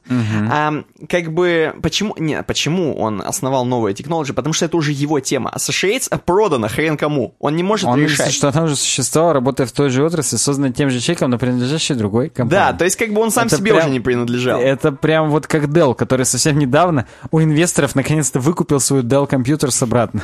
Ну вот, короче говоря, Technology, он под себя уже сделал полностью, вот, но... И решил даже самого бывшего себя превзойти. Да, но ему сказали, чувак, у нас уже есть Associates, мы тебя засудим. Ты не выезживай с Шугартом со своим, все, ты не можешь ничего делать, ты наш. И он говорит, а, да, да, тогда назовем Seagate Technology. И вот отсюда и пошло. Хотя я не знаю, как он это придумал, Seagate, но, видимо, с S, чтобы как Шугарт на- начиналось. Но S как доллар он объяснял всем сначала. Короче, ладно, гонка за емкостью и скоростью. И тут пошло. Закрутилось. Seagate Technology начали делать жескачи.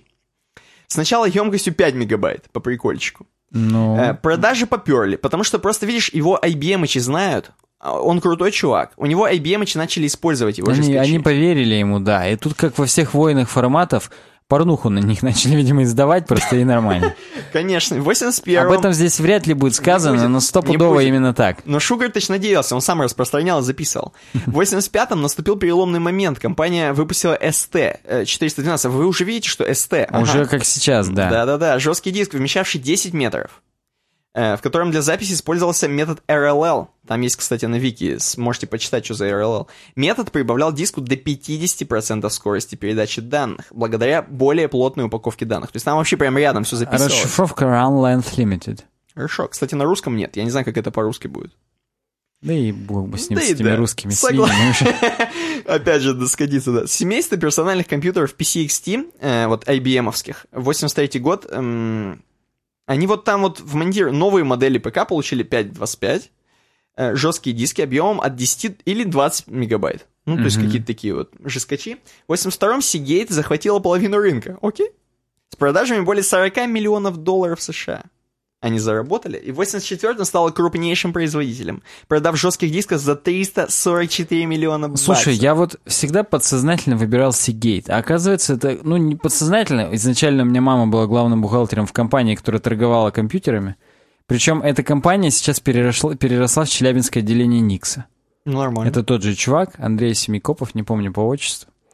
И он нам всегда говорил брать Seagate. Еще в 90-е, в 94-м первый Потому компьютер что появился. Western Digital, о котором дальше чуть-чуть Мгм. одно слово А. будет, он был, наверное, для америкосов просто. А Seagate как бы для Так нас. тоже Seagate, Шугарт. По сути, да. Но видишь, мне кажется, ну да, да. Я тут ничего не могу сказать. Тут, э, если бы я бы- был Western Digital, я Подожди, тоже сейчас всегда надо вернуться. Алан Шугарт это тот самый датский чувак именно. Ну-ка.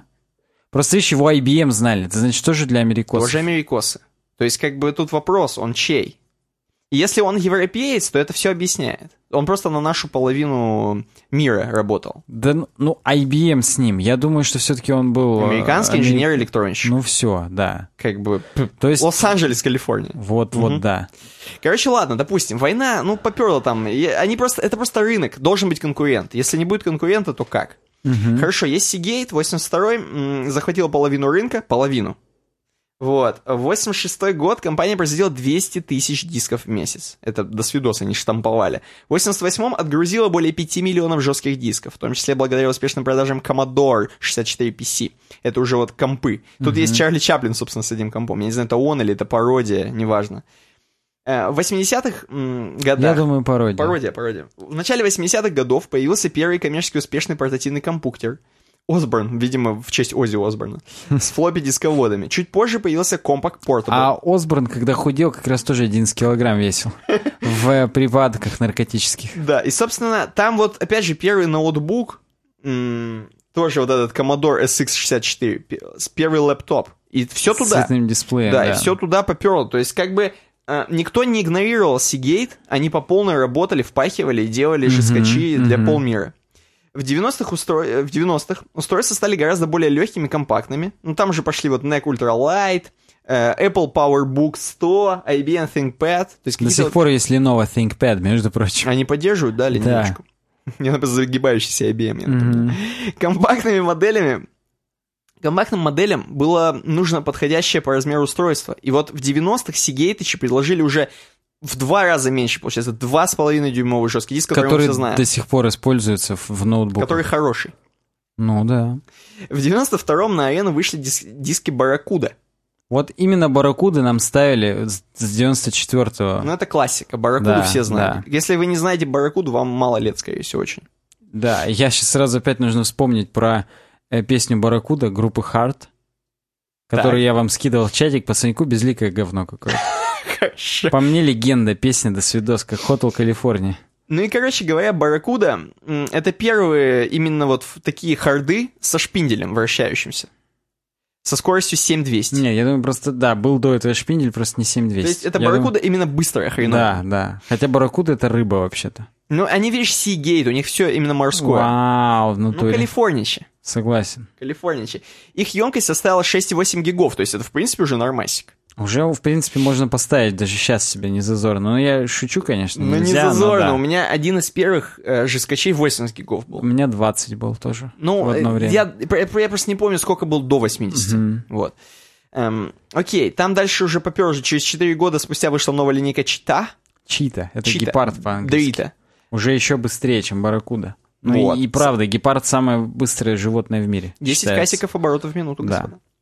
Господа. 93-й. Всемирная паутина состояла из 130 сайтов, чтобы вы понимали. Ух ты. Seagate стала первой компанией, продавшей 50 миллионов жескачей.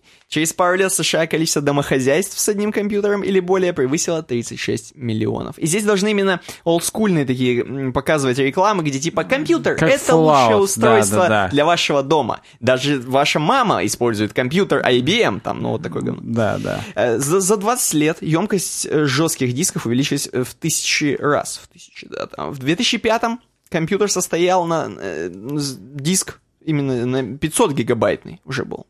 Мгм. К марту 2012 удалось добиться плотности за- за- записи в 1 терабит на квадратный дюйм. То есть там, ну, видимо, вообще очень мельчили, до свидос. Но это приходилось делать. Не обошлись и без проблем. В 2009-м Барракуда вот 7200.11 нашли ошибку, которая приводила к блокировке жесткого диска и невозможности получить доступ. Ты сталкивался вообще с такой темой?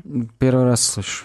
Ну вот, э, невозможность получить доступ к данным без специального оборудования. И пишешь, что чуваки на форумах там у друзей узнавали, как это вот разблокировать. Ну, классика. В чат-румах, наверное, уже даже были какие-то информация по поводу, как это все восстанавливать. В декабре 2014-го Seagate начала продавать 8-терабайтный жёст- Для меня это все еще до хрена. У меня 1 терабайт стоит, и мне вот до свидос. Мгм. 8-терабайтные жесткие диски. На одном магнитном диске внутри жесткача уместились 1,33 терика. То есть, ну, их там просто они бутербродом. Мгм. Ну, 8 териков получалось.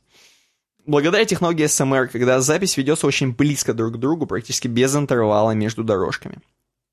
А, Дальше твердотелычи. Кстати говоря, э, в 78-м короче, Здесь откатываемся чуть-чуть откатываемся, назад. откатываемся именно в твердотелые. То есть понятно, что, ну, жескачи были окей, но в 78-м еще уже началось зарождение такой твердотелочи, когда все поняли, что, ну, недостаточно одной оперативки и т.д. и т.п. Хочется как-то что-то другое поиметь. Ну, люди поняли, что полупроводники будут полюбас быстрее, чем механические жесткие диски. И здесь не поспоришь. Да, но они поняли, там, вот, эти накопители работали со скоростью, в 82-м они сделали Cray. Для суперкомпьютеров Cray 1 и Cray 2, а нет, Cray X MP, эти накопители работали со скоростью 100 мегабит в секунду и 320 мегабит, соответственно. Это как бы такая скорость себе, такая себе. Диски на флеш-памяти появились в 95 году. Их представила израильская компания M-Systems. Окей. То есть здесь абсолютно другие люди занимались Вообще другие ребята. разработками Да. внезапно. Тут Шугарт еще вообще, он про другое думал. А он потому шпиндель. что он же магнитный там пытался запатентовать. Но не он там. Ну, короче, он магнитыч. Согласен. А в полупроводниках, как мы знаем, абсолютно другой физический процесс используется для хранения и передачи информации. И только вот в, с- э, в 2006-м Samsungичи анонсировали первый в мире ноутбук с NAND памятью вместо HDD. Вот тогда уже твердотелые накопители поперли. 32 гигабайта был первый SSD там. Слушай, вот никто, блин, Космический 3700 долларов стоил ноутбук. до свидос. Просто до свидос. Все думали, да нахрена, это все не пойдет, я уверен. Они думали, да зачем этот жесткий, да кто это будет покупать, да кому это... Будем Не знаю, дальше- я, если честно, еще, э, по-моему, когда школу заканчивал, и только на- начались разговоры про SSD, Мгм. я знал, что к этому все придет. Я вот смотрел в будущее и понимал, что недалек тот момент, когда я себе смогу позволить. В завтрашний день смотрел. Да. Хорошо, для, короче, в общем, дальше мы не будем углубляться. Поперло, короче, э, именно SSD-шники поперли. Seagate подключилась к производству SSD-шников, это уже под картиночками, Внимание. в 2007 который хочется вернуть. Да. Выпустив гибрид, то есть, видимо, там, э, как обычно, любят, э, любили именно делать, да, то есть гибрид такой 32 жесткого. гига твердотельный и 500 гигов жесткого. Да, это как гибрид машины, то есть она вроде как на электричестве, но с бензиком. Гибрид бульдога с носорогом, естественно. Через пару лет, от 2007 вышел первый SSD от компании Seagate, да? В 2016 году, 10 лет спустя, как э, мушкетеры, Seagate анонсировал 3,5-дюймовый SSD-шник емкостью 60 териков. 60, мать твою, териков. Это просто, я, я хрен знает, 60 териков, чуваки. А самое главное, что Seagate пошли дальше. В 2016 в марте представили самый быстрый PCI Express SSD в мире с пропускной способностью в 10 гигабайт в секунду. Ближайший конкурент от Samsung показал результат в 5,6 гигабайт в секунду. Тот накопитель, который купили мы, как раз от Samsung. Не на ту ставку сделали до свидос. Но Seagate, она не потребительская, просто не выпускает, я смотрел. Я просто хочу Это сказать... только для космоса, видимо, уже. Согласен, потому что их не слышно и во флешках. Вот Seagate не слышно во флешках. Они прям, А это видимо, значит, что полный enterprise. Они драли уже вот весь рынок э, ниж, низший. Весь вендор, вендорный рынок для обычных людей их вообще не интересует. Зато э, кто есть? Вот э, дальше смотрим. Слияние и поглощение. Да? В 2006-м Seagate были богатее, их Forbes выбрали. Выбор компании. компании года. Компания это просто года. охренеть. Они потом прикупили конкурентов, начали подкупать. Вот Maxtor себе прикупили Corporation, да? Maxtor до сделки была третьим в мире по величине производителем жестких дисков. Она была основана в 1908 Ты смотри, Seagate купил Samsung HDD, оказывается. Да, и Seagate потом купили Samsung, причем дешевле, чем Maxtor, чтобы ты понимал. То есть Мгм. Maxtor покруче были. Именно, это именно э, подразделение тех чуваков, которые делали жескачи. А Samsung HDD. Да, да, я получается. вижу, вижу. Да, в 2011-м Western Digital проснулись. В 2011-м у компании Western Digital, Hitachi, Seagate... Я, я, между прочим, помню эту историю. Да, и я тоже помню. И это, короче, возникли проблемы, чтобы вы поняли, у всех чуваков-производителей м, твердоте- э, не твердотелых, твердотелых? Или всех вообще? Не-не-не, это именно жескачей. А, именно жескачей, Там да. именно магнитные диски, видимо, затопило. Короче, в Таиланде затопило нахрен завод- завода все, Мгм. и огромное, просто скачок был цен на жесткие, я помню. И было прям вот, знаешь, жесткий было купить, как сейчас видяху, просто за 50 кусков, ну не за 50 ну, ну, условно. не, я помню, я Дорого прям помню. было. Я, э, конкретно в тот момент Виталик отдыхал в Таиланде, Мгм. наш общий знакомый. На Пхукете. И самое главное, что он сказал, что тут ни хрена не затопило, и именно там все чуваки скупали жесткие диски, и там их скупали по обычным ценам. И конкретно он говорил мне, что это все маркети- маркетинговый ход, что все весь этот потоп придумали, просто чтобы цены задрать. Ну, в основе-то, за- но потом задрали все-таки, да? Ну, слушай, стопудово задрали, Задрали. потом они реально упали обратно. Но так до конца и непонятно, а был ли мальчик. Или Согласен, этим мальчиком был Альберт Эйнштейн Вот хотя да. бы. Ладно, мы пропустим, что там Seagate купили фран- французов каких-то. Короче, крупнейшие на данный момент игроки на ры- рынка К HDD. сожалению, Western Digital все равно круче Seagate. Western Digital больше, 43-44%. Блин, ну мне Western Digital почему-то более американская компания, хотя они Ну, одинаково название. Western Digital уже практически Texas Instruments. Да. Toshiba меньше всех. Они как бы... То есть, Корейшки сраные. чтобы вы понимали, да, чтобы вы понимали, америкосы, э, Western Digital и Seagate, они по 40% примерно делят. Да. А остальные вот эти там пятнашка, двадцашечка, на копейки Toshiba живет.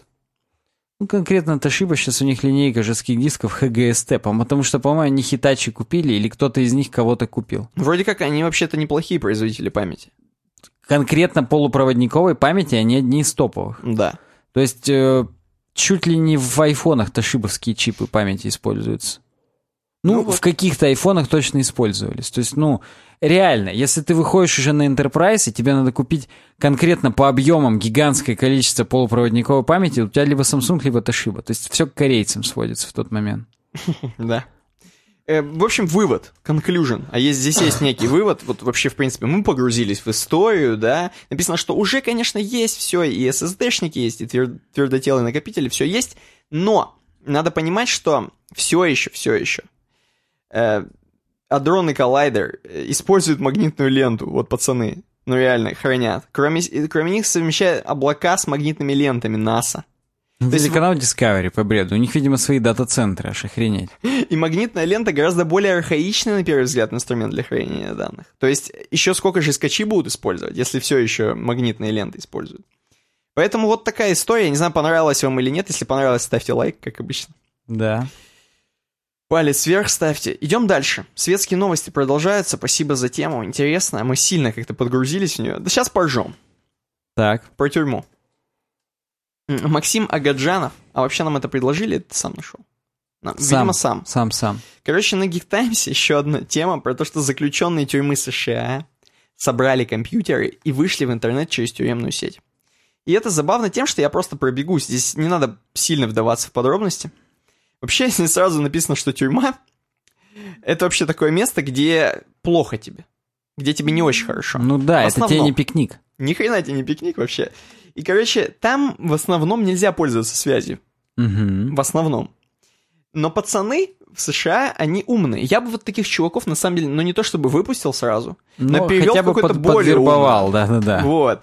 Но такие чуваки, короче, несколько чуваков, как-то вот смогли, смогли. Короче, они, видимо, сисадмины были, их, видимо, Возможно, выпускали. это какие-то люди, которые торрент-трекерами заведовали до этого, или Даркнетом каким-нибудь, о котором тоже будет у нас там сегодня. Вот, да, в Огайо это все происходило. Они, сразу же начну с конца, они ведь выходили как бы просто из своих тюрем, именно из клеток, выходили, гуляли и, видимо, заходили именно там, где информатику преподают, такой вот, короче, класс, и успевали оттуда взять части и проносить через КПП обратно. Гений. Видимо, Пач-пачкорды воровали. Ну, договаривались или в жопу засовывали, тут как бы не объясняется. Возможно, и то, и другое. Да. Сначала Сначала- договаривались, потом засовывали А друг потом другу. пристрастились, да. Да. и нормально было.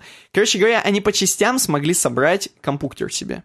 И компьютер им пришлось спрятать где-то, но ты нигде его не спрячешь, ты его не спрячешь именно в камере, потому что нет смысла, нет доступа к интернету. Мгм. Они его спрятали, так скажем, в потолке, вот там вот, э, именно где проходит линия инета. Им запитать надо было его еще. Они его там смогли запитать, что самое главное, спрятали. И знаешь, как глупо заметили? Сисадмин тюремский, Мгм. именно обычный сисадмин, приходящий, Смотрит, а 226 айпишник занят. смотрит и реально... Мать ты, какого хрена? Это Кто- свободный был мой, специально для виртуалки. кто-то что-то качает. Он видит, что лишнее устройство, и он это понимает. У него еще там ошибка возникала, что у вас не подключенное дерьмо. То есть он просто спалил, что реально какой-то бред в сети происходит у него. Э, Определенный лимит на трафик с какого-то момента стал превышаться по непонятной причине. И как бы... А у них все еще не безлимитка в тюрьме. А почему лимит на трафик? Потому что пацаны качали порно. Когда они у них вынули А, всё- то есть все-таки в этом закончилось. Конечно, они вынули у них полностью банку, они нашли это. Причем как нашли? Легко. Просто следовали вот так по сети. Ну, естественно, смотрели от коммутаторов, откуда куда идет, да, да, да. Вытащили. И, короче, вытащили полностью у них, возможно, сигейтовский ХДДшник. Скорее всего. Барбара Куда, возможно, чита. Может быть, Western Digital. хрен Ну, слушай, не дай бог. Кор- Короче, на нем в основном было порно. Но и, и были всякие нелегальное дерьмо, то есть они там Тор ставили, а это, кстати, нелегальное дерьмо. Они там ставили Тор, они там пытались эм, узнать, как делать наркотики, как делать взрывчатку и всякое такое дерьмо в Классика, кустарных а. условиях. То есть пацанов не изменить. Естественно, они за это сели этим же и продолжали Тюрьма заниматься. не лечит вообще никак их. И, короче говоря, но в основном порнуха, конечно же. Порнуха, пацанам, ну, действительно нечем заняться. Мне просто... Найденные данные украденных кредитных карт, при помощи которых заключенные оплачивали доступ к различным сетевым ресурсам, заказывали все товары. Они успевали... Заказывали по Медведичу Пиццу. себе, заказывали кроссовки стопудово. Ну, это охренеть, если честно. То есть... Им ни с хрена проносили это, ну, передачку несут, как бы, ну, Ну, как как, бы обычно, пицца. си- сигареты, из них табак, главное, вы, вы- вытащить весь. Конечно. А кроссовки можно заносить прям так, новые, Air Balance. Air Balance, уже не знать ни хрена. Air Balance придут в 14.00 и пепперони придет мне. Вот, да. Там еще фри этот, С двойным Free сыром. drink. Free дринк. И, и типсы еще оставлю, короче. да, да, короче, да. ладно, это окей. Э, Просто кроме того, что они, видишь, они умные. Они смогли собрать комп, подключить его в, в локалку. Короче, у них есть мозги. И кроме этого, они могли хакать кого-то. Они, видишь, карты кредитные воровали. Ну, это не просто которые за изнасилование Это не сели про- это чуваки не или тупые. за макруху. Нет, это какие-то умные чуваки, реально. Короче, когда это все пронюхали, это пронюхали, их распределили в разные сразу тюрьмы, чтобы они только вместе не хакали ничего. Распределенно. Все, и они там сразу из Огайо, возможно, разъехались кто куда. Короче говоря, вот. И такой вот казус случился. Чувак, офицер, главный там начальник полиции, главный инспектор штата Рэндалл Мейер, сказал, что его очень удивила эта ситуация. Меня удивило не только, что заключенные смогли подключиться к компьютерной сети, но и то, что они собрали компьютеры, понимаешь? Они-то думали, они тупорылые, они их за людей не считали.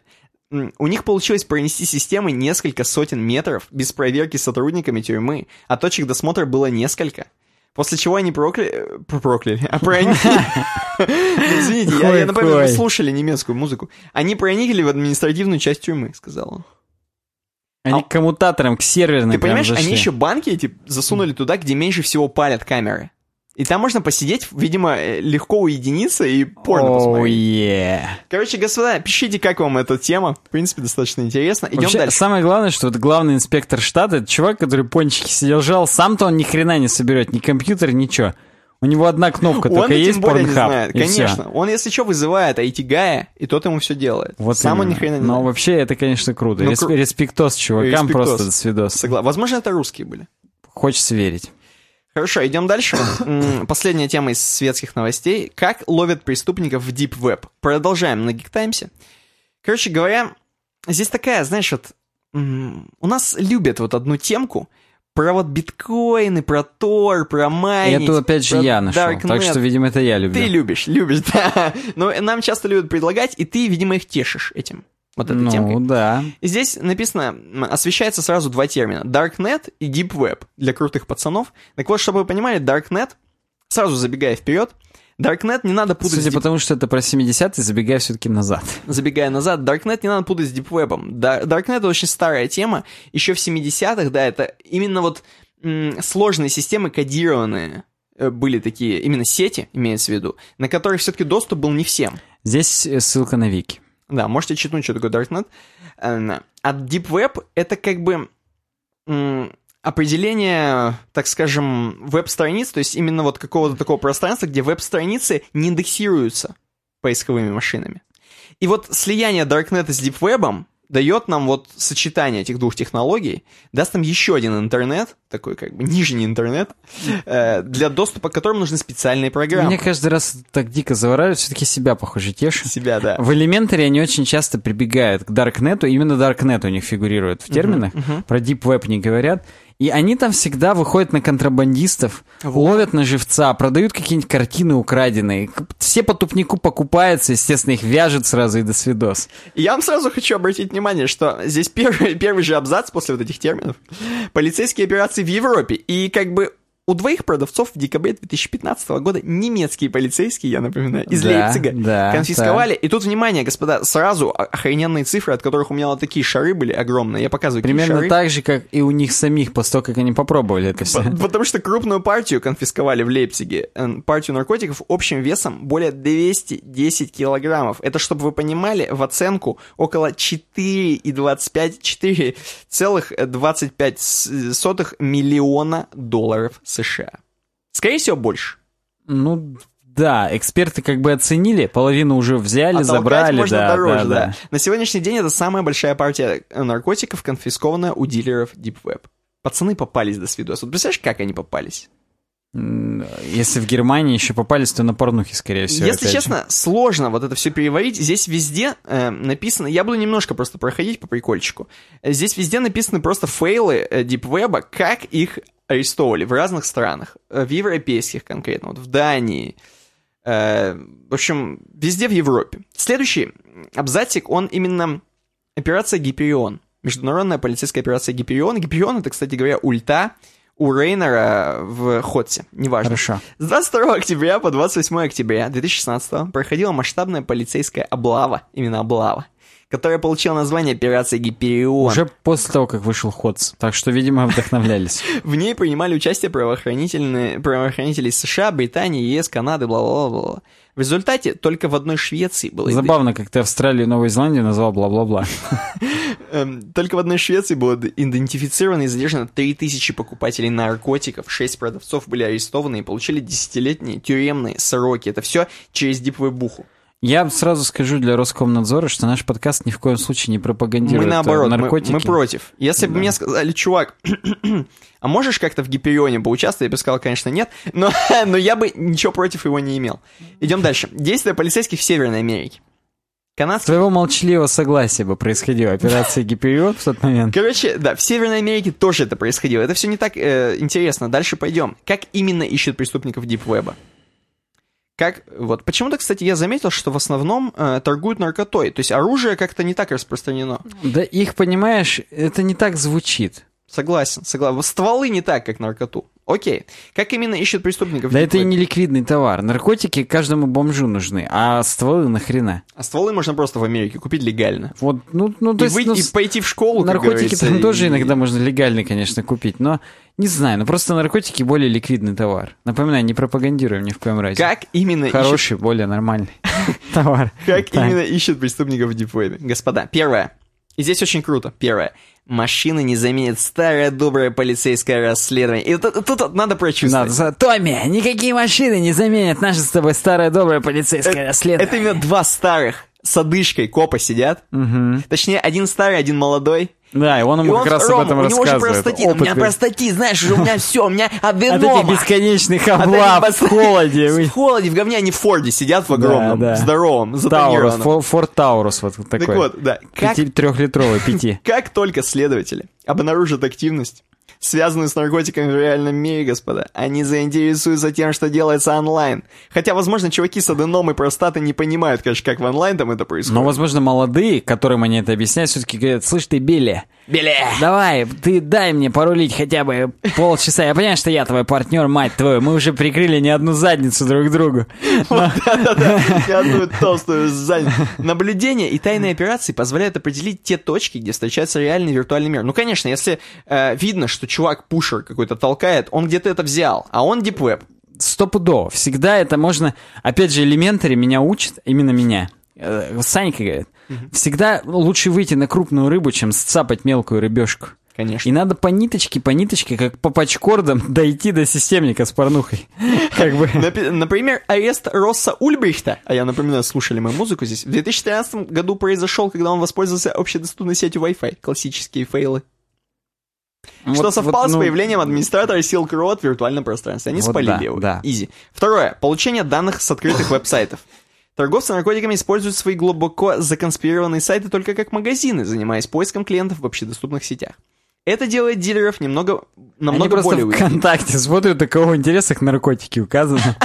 Деятельность. Да. Э, Ну, в общем, да, третье. Перехват почтовых отправлений. Просто элементарно палят э, какие-то подозрительные посылки, что там пересылается. Потому что почта, это же не только почта, как мы привыкли видеть, как мистер Постман ходит. Нет, это же какие-то грузовые перевозки. Это какие-то... То есть, ну, это просто можно открыть, полицейские опять же, Билли, давай от- с тобой в- откроем. Отправление номер 55638 выглядит Да-да, слишком выезжаем. подозрительно. Какого хрена он перемотан радужным флагом, твою мать, и от него тащит марихуаны? Да-да, моя собака на него лает. Билли. Четвертое, биг дейта и самообучение машин. Ну тут уже умные пацаны, тут уже не Билли, тут уже какие-то другие чуваки. Используя большие объемы данных, биг дейту, Тут уже Шугарт. тут Шугарт. Полицейские определяют связи, которые были бы, было бы невозможно установить другими способами. Они просто видят, откуда больше, просто движение видят в сети. А куда, что двигается? Видно, что пацаны сильно устремились, сейчас сигнал попер там в какой-то там, ну, условно, какой-то, с какого-то сайта прет трафло. Они видят колебания по бигдейте, просто потому что по статистике видно, что вот на этот сайт начали заходить сильно. Там наверняка какая-то странная... Понимаешь, хотя бы на эпишник. То есть в Торе же все распределено. Конечно. И именно на какой-то узел прям вот долбятся вечером в 8 вечера. Когда как раз кладки все идут искать да, обычно. и пятый, пятый пункт, это продолжение четвертого пункта. Денежные потоки. Видно, что биткоин попер, что бабло тратится, понимаешь? Тут конкретно обналичивание биткоинов в какие-то моменты по- попирает. И это, когда в реальные доллары физически это все переводится. Это уже, и тут кстати, понятно, страшное что кто-то обналичился, значит, откуда-то что-то Да, кто-то он да, продал да. там и так далее. И уже пора для Билли уже выезжать. И вот здесь тогда. на самом деле это вот а, лично, ну не лично для меня, я ничего не знаю, я нечего здесь смотреть, проходите мимо. Повод задуматься, Повод. что на самом деле не так-то все анонимно в этой жизни, и не так-то все, как мы думаем, все тупые Билли и, и Дилли, Вилли. И Килли. А на самом деле, походу, все умные. И надо реально быть осторожным. Э, Тупые знаешь кто? Тупые Ну. вот шестой пункт, работа под прикрытием. А под прикрытием легко работать, потому что нередко полицейские агенты входят в доверие к администраторам запрещенных сайтов. Через постель, возможно, Скорее заходят. всего, они зарегистрируются какая-нибудь что это а, Джулия очередная. Да, или Снежана 777. А также изображают продавцов. То есть в черных толстовках выходят и в капюшонах. Розничных. По элементари, короче. Нас, rea- нас учат реальным вещам, походу, там. Да. Меня, меня точнее. Ну и седьмое, взлом. Просто элементарно чуваки взламывают их базы, э, в смысле базы наркоторговцев, условно. ФБРовцы это умеют, у них крутые специалисты. Скорее всего, это одни и те же специалисты, которые держат это. э, Они знают, как себя взломать. Вот. Поэтому вот такое, такая, такая интересная статья, интересная история. Я даже не знаю, как, здесь нужно ли что-то, наши выводы какие-то сказать. Выводы то, что не так-то нас, э, как Слава Абрамов думает, быстро машины заменят. Старые добрые Билли и Томми, они все-таки, они решают, потому что всегда, если где-то убыло, то где-то должно прибыть, мать твою. вот, Ну да, вот согласен. этот закон, он действует даже в Deep Web и Darknet. Не путать их нужно. А теперь мы поговорим. Мы не поговорим, мы прервемся. Ни хрена себе. Давай прервемся. Мелкий, короткий перерывчик, буквально биопауза, как мы это называли в онлайновых э, РПГ. Билли, у меня, меня мучает простатит, мне надо в туалет, да я выйду пассу. Вот да. Э. Короче говоря, А. увидимся уже после перерыва, после того, как вы тоже посыте.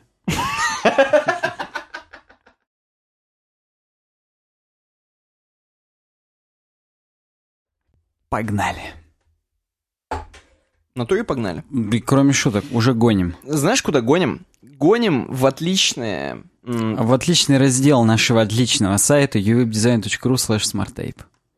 Да, и я считаю, что, кстати говоря, это даже хорошо, что вот наша вот эта вот речь партнерская, smart tape овская, да, она всегда идет э, в хорошем разделе про разработку. То Да, есть мы как да. бы самое лучшее место отвели именно Как для детям, этого как хостинга. все лучшее детям, так все лучшее хостингу. Да, вот этот хостинг SmartTape, smarttape.ru или uwebdesign.ru slash smarttape, если хотите нас поддержать. Да, обязательно поддержите нас, попробуйте гениальный хостинг. Безлимитный хостинг 2.0 настолько быстр вместе с PHP 7.1.1, что вы прям моргнуть не успеете так быстро, как он там работает. Пернуть не успеете. Конечно, там сигейтовские, возможно, жесткие диски. А вдруг Western Digital, а? О, а если Toshiba? Ого. Ладно, короче, Слушай, ну нет, мы же решили, что на наш рынок Seagate все-таки работает. согласен. Но зато не самое главное, что оно работает охрененно. Да, на самом деле вы не должны задумываться, какие там жесткие диски. А It just works по Филу Шиллеру. Да. Ладно, перейдем к PHP говно у меня написано в слайке. Э, Звуки-вуки нам предложил эту тему. Очень остроумный никнейм. Да, мне тоже Э, немного о PHP. И PHP равно shit. А у нас, слушай, же, это же тема про JavaScript. Ну, это я ее так громко назвал, чтобы люди заинтересовались. А на самом деле так. Ну нет, и там на самом деле полное сравнение с JavaScript. Ну, давай. Э, Так вот, причем здесь именно доллар PHP равно дерьмо, что показывает нам синтаксис PHP. Переменной PHP присваиваем дерьмо. Хорошо. И э, автор Саймон Юсуфов. Угу. Зачем ты такую паузу сделал, как будто это мой знакомый? М, Ну, на Юсуф Боргер похоже. Или как там его? Асаф он? Асаф, ну вот почти, да. И э, он нам говорит о том, что все же, говорит, знают, что PHP — это мертвый язык программирования, и его 22-летняя экосистема, она на самом деле абсолютно бесполезна, особенно теперь, когда у нас появилась нода и суперкрутые новые асинхронные фреймворки. И сейчас все таки ты слышь, ты че там базаришь? Э, Где беспредел, спрашивают наши подписчики в этот момент. И он говорит, что превосходство ноды, оно настолько очевидно, потому что все знают, что однопоточные программы, они просто по умолчанию лучше асинхронные, просто быстрее, сильнее и вообще. Ну да. Но Саймон, почему, спрашиваем его мы? Симон, Мы- возможно. Ну, это я так... про- Да, возможно, Симон, судя по бровям его и черным волосам э, твердым, жест, жестким. А вы, говорит, наверное, сейчас прямо на свой MacBook орете. А так вот почему. А вот он еще шутит, что у нас MacBook. Он, да. Или он видит. Слушай, возможно, он нас взломал уже, как Dark полиция. Да, да. Мы же через Dark Web обещ- вещаем обязательно, к нему заходим. Ну-ка, давай, жесткие волосы. Э, Job Prospects. Если мы посмотрим объявления о работе, PHP-девелоперы, они же вообще, говорит, не в тренде. После 22 лет все компании, которые использовали PHP, внезапно просто все, все сменили же на ноду, как только вышла нода 001. Мгм. Э, Мы уже видим немножечко сарказма, да, в его словах, в словах Симона? Ну, пока не сильно, но уже начинает. Да, потому что это же прям сразу же автоматически самая лучшая среда для разработки, он говорит. Тем более, что все же знают, что если хотите быть успешным стартапом, не таким, как сраный Slack, Slack, простите, Мгм. обязательно нужно делать на ноде, особенно, чтобы на MongoDB база данных крутилась. И вот невозможно же быть успешным в противном случае вообще никак. И вот, говорит, немножечко науки, чтобы, так сказать, подкрепить это все. JavaScript. Количество работов и cool factor. 150-150. Кабол. 50 работ, 25 cool factor. Erlang. Работ крайне мало, порядка 15. Cool factor больше, чем JavaScript. 155. У PHP оба фактора где-то внизу. Ну. И доллар caption написано, что, ну, надпись на табличке. Э, Разработчики на PHP не могут найти работу даже для того, чтобы прокормить собственную семью. Мне просто очень интересно, какой у Кабол cool фактор нахрен. Ну, и допустим. Какой-то есть. видимо. Прохладный фактор. Да. Экосистема языка. Вся просто вот экосистема вокруг PHP, это един... как, как минимум уже этого одного фактора достаточно для того, чтобы его не использовать. Ну, он сразу, по-моему, сразу видно, что Степ. Ну, думаю, да. И это же, говорит, э, удачно, да, что в PHP уже много сделали фреймворков, которые хорошо поддерживаемые, которые до- достаточно много фичами наполнены и так далее. И вот сраный Laravel, например, похожий на рельсы. Или такие фреймворки, как Symfony и Zend. Вот не то, что в ноде, да? Там же вот надо же, чтобы прежде чем ты найдешь фреймворк, который никто не хейтит, ты примешь решение просто написать собственный. А написав собственный, только, только написав свой собственный, разработчик может действительно от, отличи- отделить себя от соревнования по с- пе- переизобретению колеса. Ведь только это и имеет значение. Ну, пацан с бровями, это шутит, смотри. Ну да, он прям именно шутит. Здесь э, трейдмарк, он э, вводит несколько торговых марок, что ведь практика также удваивает э, работу для разработчика. особенно как выглядят, как, как, как мы это видим в научных объявлениях о работе, scientific, trademark, и это же очень научные у нас там эти данные, как он говорит, это же прям вот стопудово. Так просто, подожди, там даже, там самое тупое, что вот эта вот м, э, статистика, так называемая, Мгм. она очень смешно, там какие-то 150, какие-то Да, цифры да, да, смешные. абсолютно не подписаны. В чем это измеряется? Просто- 150 чего? Э, Табуреток, как любили объяснять у нас на физике. Как, что, Да-да-да. что означает, и на математике, что такое натуральные числа?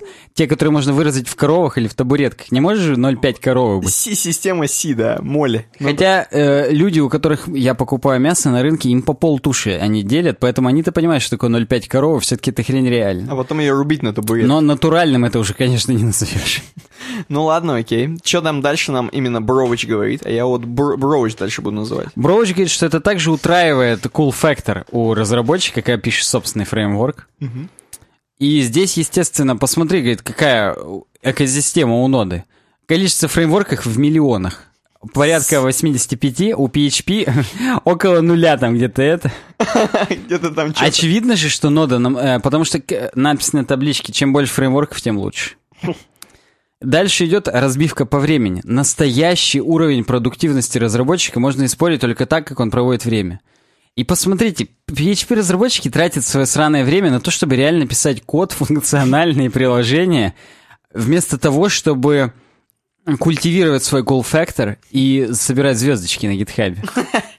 Это же действительно на полном серьезе негативно отражается на них, потому что ты не можешь применить свою работу в, ста- в стартапе и непродуктивно использовать время. Все мы знаем, что э, звездочки на, на GitHub единственный количественный фактор, который можно, которым можно измерить э, скилл разработчика.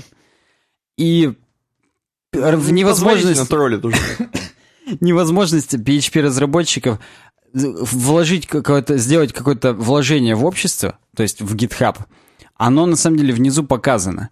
Э, Что же делают PHP-разработчики? 73% э, бывают продуктивные. 25% слушают, как люди жалуются на PHP. Кроме этого, маленький процент времени установка непосредственно пакетов и э, разворачивание, собственно, build-процесса. Время, которое тратят разработчики JavaScript. 60% жаловаться на PHP, 20% setup build процесс, и еще 20% говорить везде о том, что у них есть новый фреймворк на, на React. Отлично. Надпись на табличке э, слуша- слушаем жалобы. Слушать жалобы на самом деле менее продуктивно, чем, жалобы, ч- чем жаловаться. Это факт. Лучше жаловаться. Здесь почему-то очень смешно. Top highlight — это пробельчик между E и PHP. Так что-то тут полностью какой-то Тут прикол. просто троллинг, да, троллинг троллинга уже. Вещи, которые вы не можете делать как PHP-разработчик. Легитимизировать асинхронное программирование. Так. Вы не можете становиться консистентом и разворачивать функции вокруг стандартных просто с другими параметрами. Ну, то есть делать дерьмо. Вы не сможете написать собственное React To Do MVC приложение. Вы не можете рендерить на сервере то, что должно быть отрендерено в, на, в браузере. Не можете создать собственные прорехи в памяти, утечки памяти. Э, Не можете придавать какое-то значение white space, то есть пустому пространству. Ну и так далее. Вы также не можете решить проблему мирового голода, вы также не можете программировать на JavaScript, JavaScript, да. и также не можете, я не знаю, вот это последний не понял, почему не можете говорить людям, что вы PHP-разработчик? Видимо, стыдно, да, Стыдно, да, согласен. PHP как инструмент для бизнеса. Все мы знаем, что PHP полное говно, и они не могут ни одни бизнес-приложения поддерживать. Вот список провальных компаний абсолютно, которые используют PHP по сравнению с Node.js. Facebook. Сраный Facebook, Cloudflare, Википедия, Flickr, Tesla, Slack. Все это вообще... Почему? А почему? А, все понял. Я хотел сказать, почему у Cloudflare именно эти не зачеркнуты? Но я Да понял. просто это по центру Ну да, логотип, это да. весь такой логотип. И, а у ноды такие люди, как Microsoft, Comcast, Time Warner Cable, Monsanto, Enron, Blackwater. Возможно, это американский степ на то, что все это хреново работает. Потому да, что вдруг- на- наверняка это троллинг того, что Microsoft делает дерьмовую винду, там, ну вот это все. Ну или сайт у них беспонтовый, или... Ну хотя... Хотя, слушай, Microsoft там, ну ладно, окей. У них типа уже должно быть, но да. И говорит, в принципе, каждый разработчик знает, что самый быстрый, самый эффективный способ сделать, чтобы что-нибудь достичь, это просто до хрена жаловаться и начинать каждый раз заново. И рынок ведь всегда подождет, пока ваш стартап заново начнет, построить свой собственный фреймворк и так далее. Тем более, нахрена вообще делать какую-то работу и надеяться на то, что в языке уже все есть, если мы можем все просто переписать сами. Отлично. Троллинг троллингом. А мы в ФУЗ, это их компания, работаем с разными языками программирования, в скобках, особенно с PHP. Также любим open source. Посмотрите на наш GitHub. Ну, здесь как бы так. Чувак хорошо очень съехал, Симон. Ну, нормасик, нормасик. Я лайк поставил прямо от души. Мне, меня повеселила эта статья. И на самом деле, не забывайте, чуваки, что главное это быть просто продуктивным, хорошим разработчиком. Нет смысла передрачивать на собственный workflow, если единственное, чем вы занимаетесь, это настраивать этот workflow. Вот такая у нас коротенькая разработка была в этот раз. Такая, ну, но зато классная. Я, если честно, я бы первую за главную тему все-таки больше к разработке первая, отнес. Да. А ее мы минут 35-40 разбирали, поэтому, в принципе, нормальная у нас разработка в этот раз. Мы переходим к научпопу. Научпопу.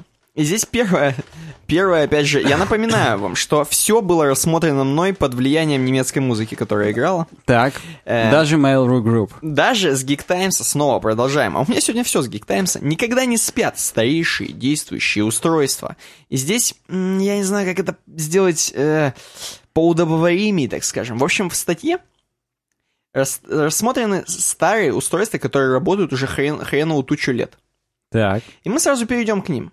То есть здесь, ну, такая небольшая прелюдия есть, интерлюдия, угу. э, где написано, что, знаете, древние устройства, как, кому, как не древним устройствам, иметь душу, вот на самом Это деле. мой любимый постулат, что у всего вот этого старинного и старого, в принципе, есть душа. Да, и вот кому как не старым устройствам. И здесь вот описано несколько очень классных старых устройств. Например, столетняя лампочка. Сразу идем, видим. И мы сразу видим, что здесь вот изображена столетняя лампочка. Она действительно очень такая стимпанковая. И на нее направлена камера. А почему на нее направлена камера? Потому что эта хреновина светит уже 116 лет. Я слышал про это. Чуть ли не в какой-то энциклопедии еще в детстве видел. Непрерывно. И она, ну, несколько раз, да, выключалась. Видимо, чтобы заменить ее просто. Смешно. Ну, короче говоря, кстати, надо сказать, что эта лампочка сейчас светит, ни хрена не освещая, потому что она всего светит на 4 ватта. Вообще-то она на 30 ватт должна светить. То есть она То, уже деградировала Как немножечко? здесь написано, лампа сейчас освещает только саму себя. Вот. И, кстати, у нее есть официальный сайт по прикольчику, на который можно зайти, ну, не практически, но в реал-тайме, но в таком. Посмотреть, что происходит. Давай дальше пойдем, даже не Обратите вникать. внимание, что в 8 раз толще нить углеродная. Дальше пойдем, как ты говоришь, не будем вникать. Я вникну чуть-чуть. Ну давай, углеродчик. Да, толще нити накаливания современных ламп использована по эскизам Адольфа Шайе. Опять же, все-таки немецкая музыка. И это был конкурент Томаса Эдисона. То есть это не та лампочка, чей стандарт, так сказать, не использован. Та. Не победил чувак. А она в Калифорнии. Представь, как-то не вяжется все абсолютно. Ну ладно, идем дальше. Да, второй пункт — батарейка, работающая с 1840-го. И без прикольчиков 175 лет пашет батареечка. Там под, ком- под колпаком, под куполом таким, э- находятся две хреновинки. Ой-ой-ой. Батарейка. Да, там находится батареечка, которая питает м- звоночечки, которые звенят. Но и они так звенят, что это не слышно, потому что он под куполом. Но тем не менее, есть небольшое там движение, и можно увидеть вот такие батарейки, которые уже хрен знает сколько работают. Не так интересно, соглашусь, не так визуально прикольно. Идем дальше. Часы Беверли. Слышь, ты, не так ему интересно. Часы Беверли отсчитывают минуты с, с 1864 года. Раз уж речь зашла про эксперименты, то вспомним и другой продолжительный научный опыт, связанный с работой механизма часы Беверли в университете Отаго в Даниде, Новая Зеландия. Там рядом хоббиты бегают. Продолжают тикать с 1864 по сей день. Механизм, созданный часовщиком Артуром Беверли, как вы могли догадаться, приводится в движение за счет колебаний температуры, кстати. кстати. Все практически вечный двигатель. Окружающей среды и изменения атмосферного давления. Колебания температуры наиболее важны для функционирования часов, так как они останавливаются, если в течение дня температура изменилась меньше, чем на 6 градусов. Ну вот такая тема. Даже не буду опять же углубляться, пойдем дальше. Старейшие действующие компьютеры. Вот это уже интереснее. Вот это интереснее, вот это ближе к делу. Смотри, сервер от Stratus Technologies работает 24 года подряд под управлением операционной системы И аптайм, чтобы ты понимал, 100%. М-м. 100% полностью не выключался вообще. Сервер никогда не отключался, ни разу на нем не было сбоя. Последний раз там система обновлялась в 2000-х годах еще. Блин, это круто. Я думаю, что что-то подобное мы видим у Smart Tape. Я уверен, я просто уверен, что там просто какая-нибудь досвидос Ubuntu стоит, Ну да, наверняка, и там ничего нету вообще на нем, по сути. Может быть, это просто банка, которая работает, и ничего не сервер. FTP сервер какой-нибудь. Да я не знаю, ну мало ли. Мы зря наговариваем, может, там Microsoft сервер 2000. 12.2. Да, многие элементы этой отказоустойчивой системы продублированы. Со временем некоторые из них заменили, но сохранность оригинальной структуры составляет примерно 80%. То есть сисадмины могут кайфануть. Представляешь, ты можешь 24 года подряд ничего не делать и не работать, но получать зарплату. Угу. Вот, идем дальше, смотрим. Более 30 лет в школьном округе Гранд Rapids, Rapids работает компьютер Commodore Amiga. Опять это Commodore, слушай. Купленный- Смотри, флопник есть у него. Купленный в 80-х. Commodore Amiga контролировал и продолжает контролировать системы отопления и кондиционирования воздуха в 19 школах. И Ты понимаешь, притормози что- Гринго, сразу хочется вспомнить. Ты понимаешь, что эта хреновина работает эм, до хрена лет, да? И она что-то еще там контролирует систему отопления. То есть работает не трогай, девиз работает 100%.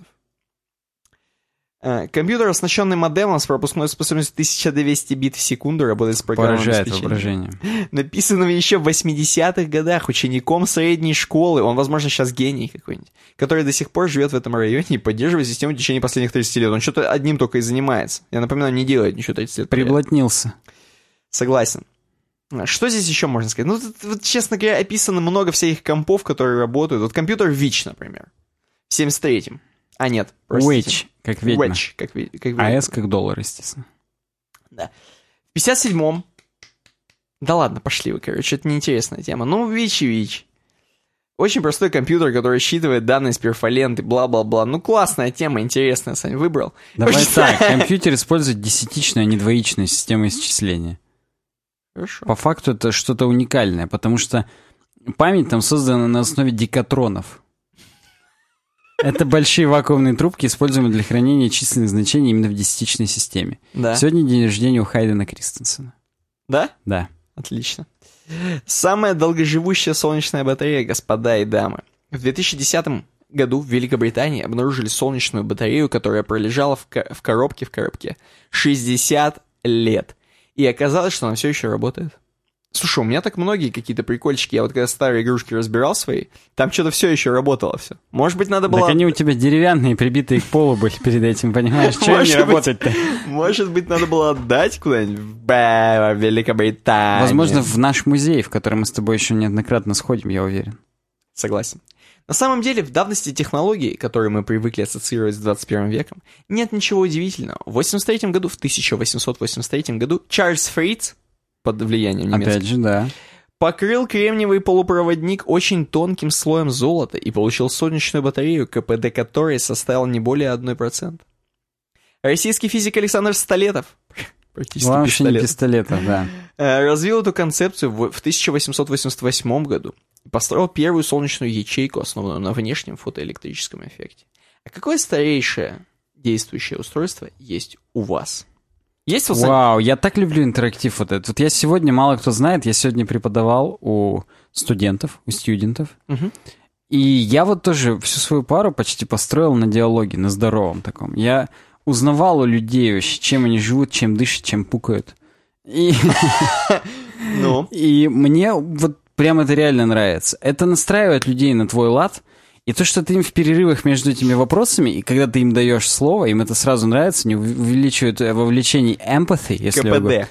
да, КПД, возможно, у них как у солнечных батарей. Я их покрывал тонким слоем золота, когда спрашивал. Так вот, и вот я тоже их спрашивал, с чего началась вообще у них знакомство с компьютерной техникой, там, с информатикой, с программированием и так далее.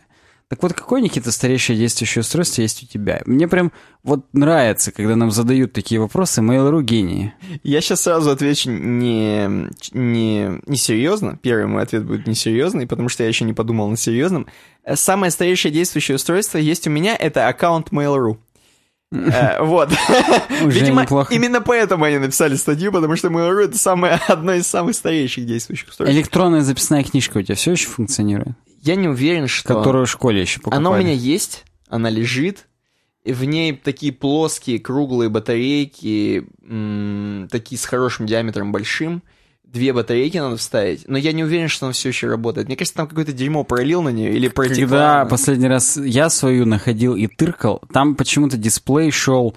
Ну, короче говоря, там не все буковки пропечатывались. Да. там Или с кодировками какие-то проблемы. Он или- деградировал, Да, да. как и мы Хотя с тобой. я, я вот...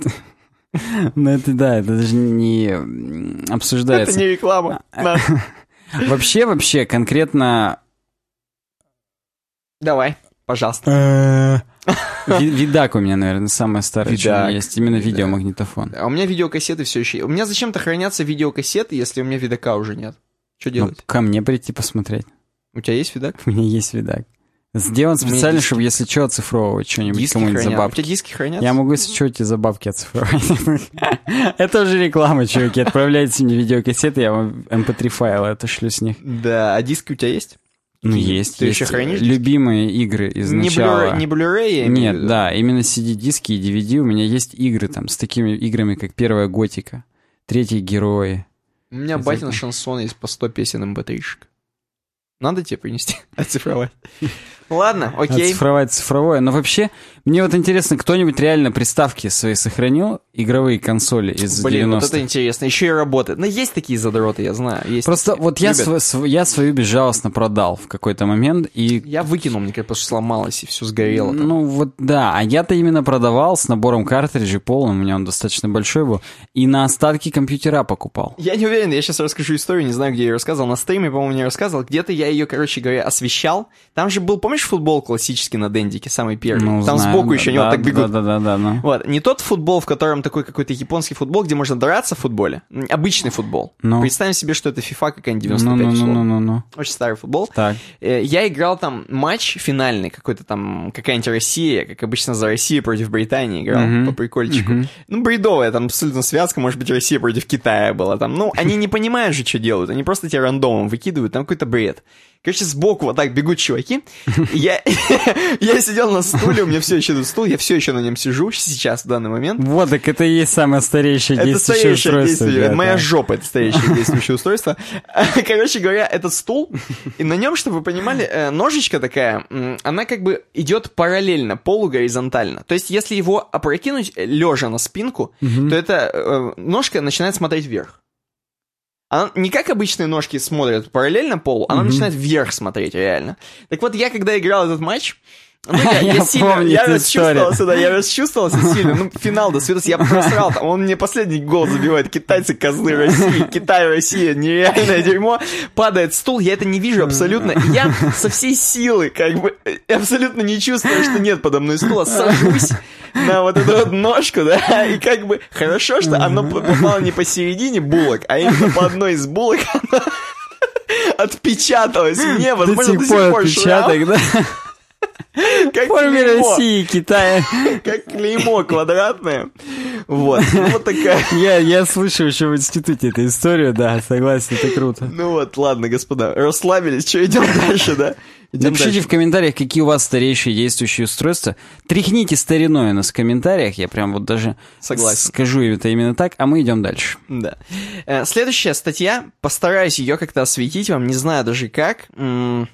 Чтоб- Светом освети. Чтобы вам, да, чтобы вам было просто просветление на вас. Филипп Терехов, Лозга. Э, Если бы космонавтики не было, написал он, вот этот Катулька классический синий на Geek Таймсе. Мгм. Короче говоря, он поразмышлял по прикольчику. Говорит, вот тут день космонавтики давеча был. Мгм. А что если мы подумаем, что если бы ко- ко- космонавтики вообще не было? Вот Мгм. просто представим себе. Мгм. Постановка задачи. Не появилась космонавтика в 20 веке. Все, забыли про нее. Мгм. Что будет, если было бы так? Альтернативная реальность. Э, что бы было? Короче говоря, частоты. Он сразу начинает, что вот, короче, самая звонкая из частот, вот эти длинные волны, э, распространяется по поверхности э, и, и способна обогнуть земной шар.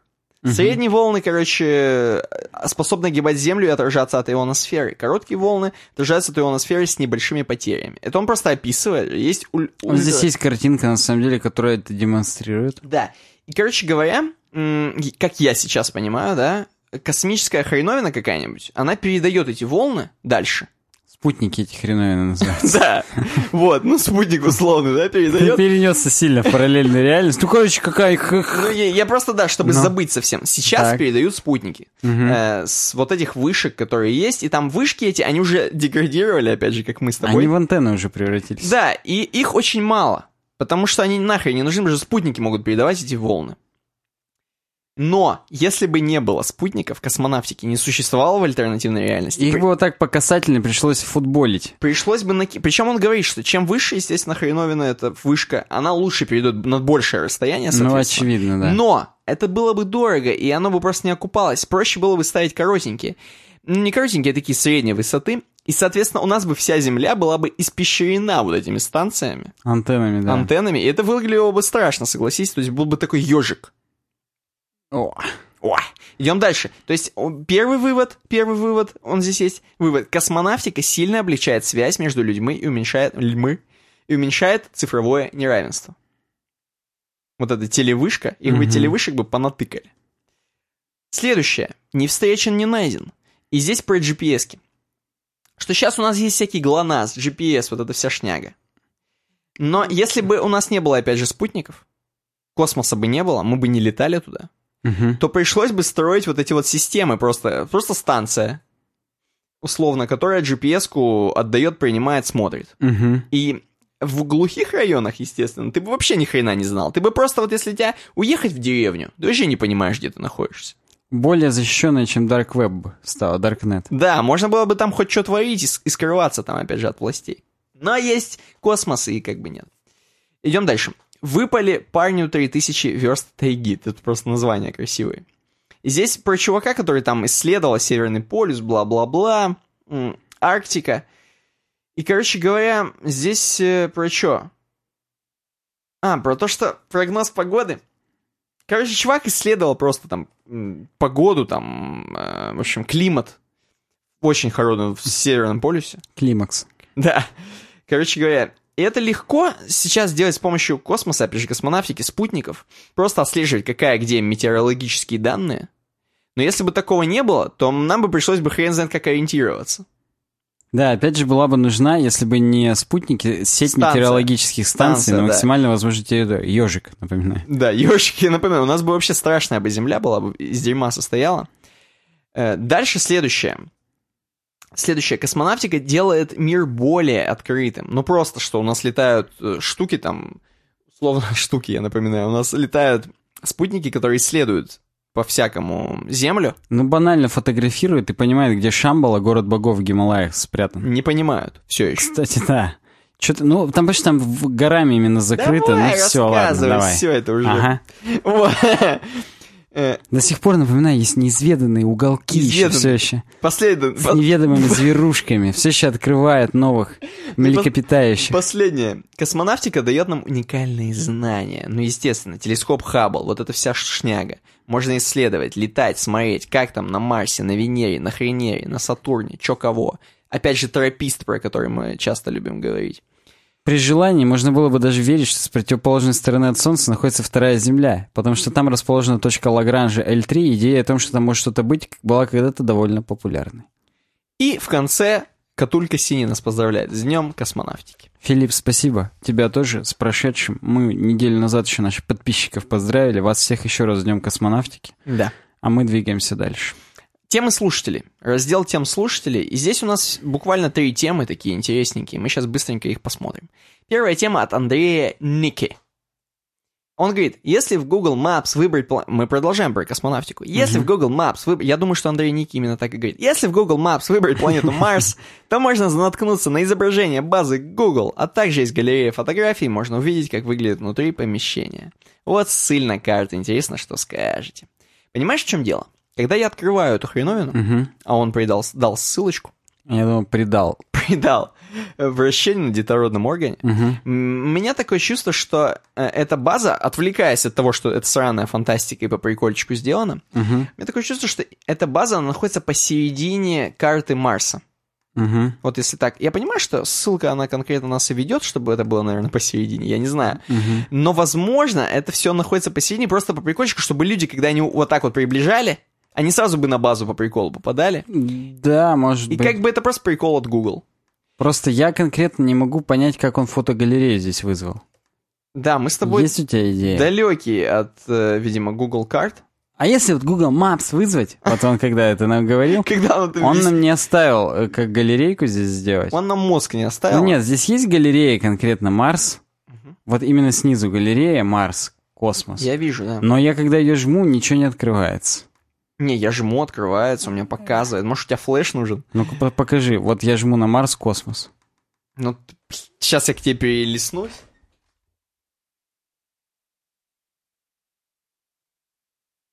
У меня нету здесь ничего.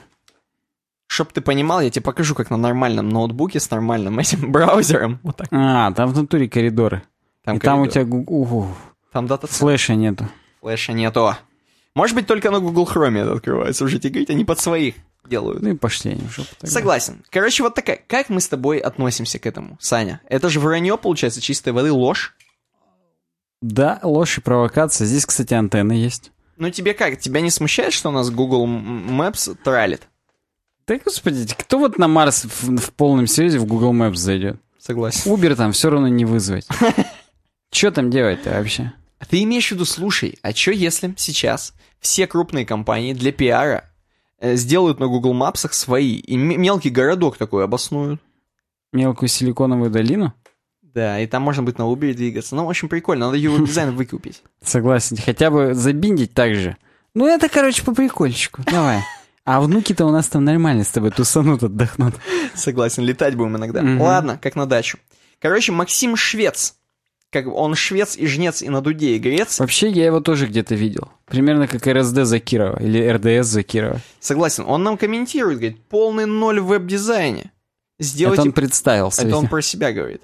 Сделайте подкаст для таких, как я. В скобочках, где брать инфу, вебинары, видеоуроки и т.д. Желательно на русском языке, так как для новичком, так как для новичком, я сохраняю, Новичком порт. будет нехилый, нехилой проблемой сидеть в Google Translate. Транслайт. Translate, Google Translate. Это новый какой-то И стартап от пытаться Гугла. понять, о чем та или иная статья. Понимаешь, Максим, он продолжает, кстати. Или сами сделайте рубрику веб-дизайн с нуля или что-нибудь похожее на это. Возможно, Максим... Точки он ставит, а заглавной буквы нет. Как-то странно. Да, Максим, мы тебя разочаруем, наверное. Но, возможно, вряд ли это Идея получится. хорошая, но делать мы этого, конечно, не будем. Идея Я хочу- хорошая. Я подозреваю, что даже наши коллеги, так называемые, делают подобные видео. Знаем таких, да. возможно, калеки.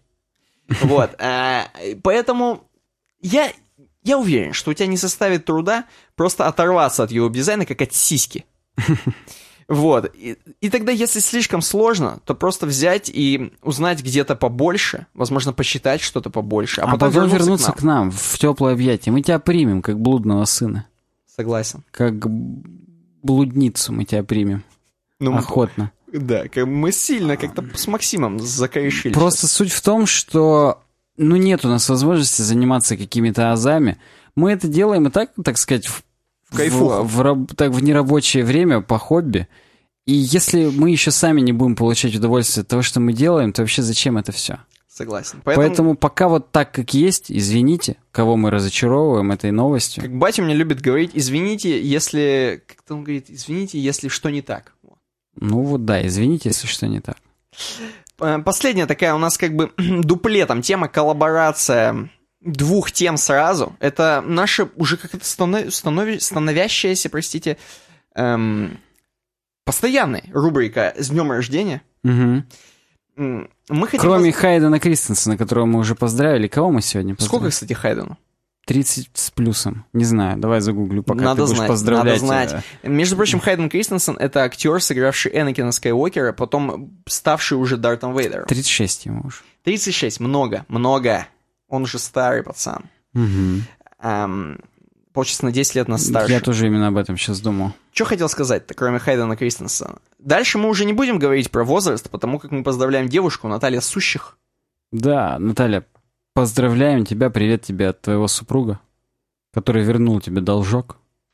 Да, э, кто помнит, мы поздравляли, собственно, самого.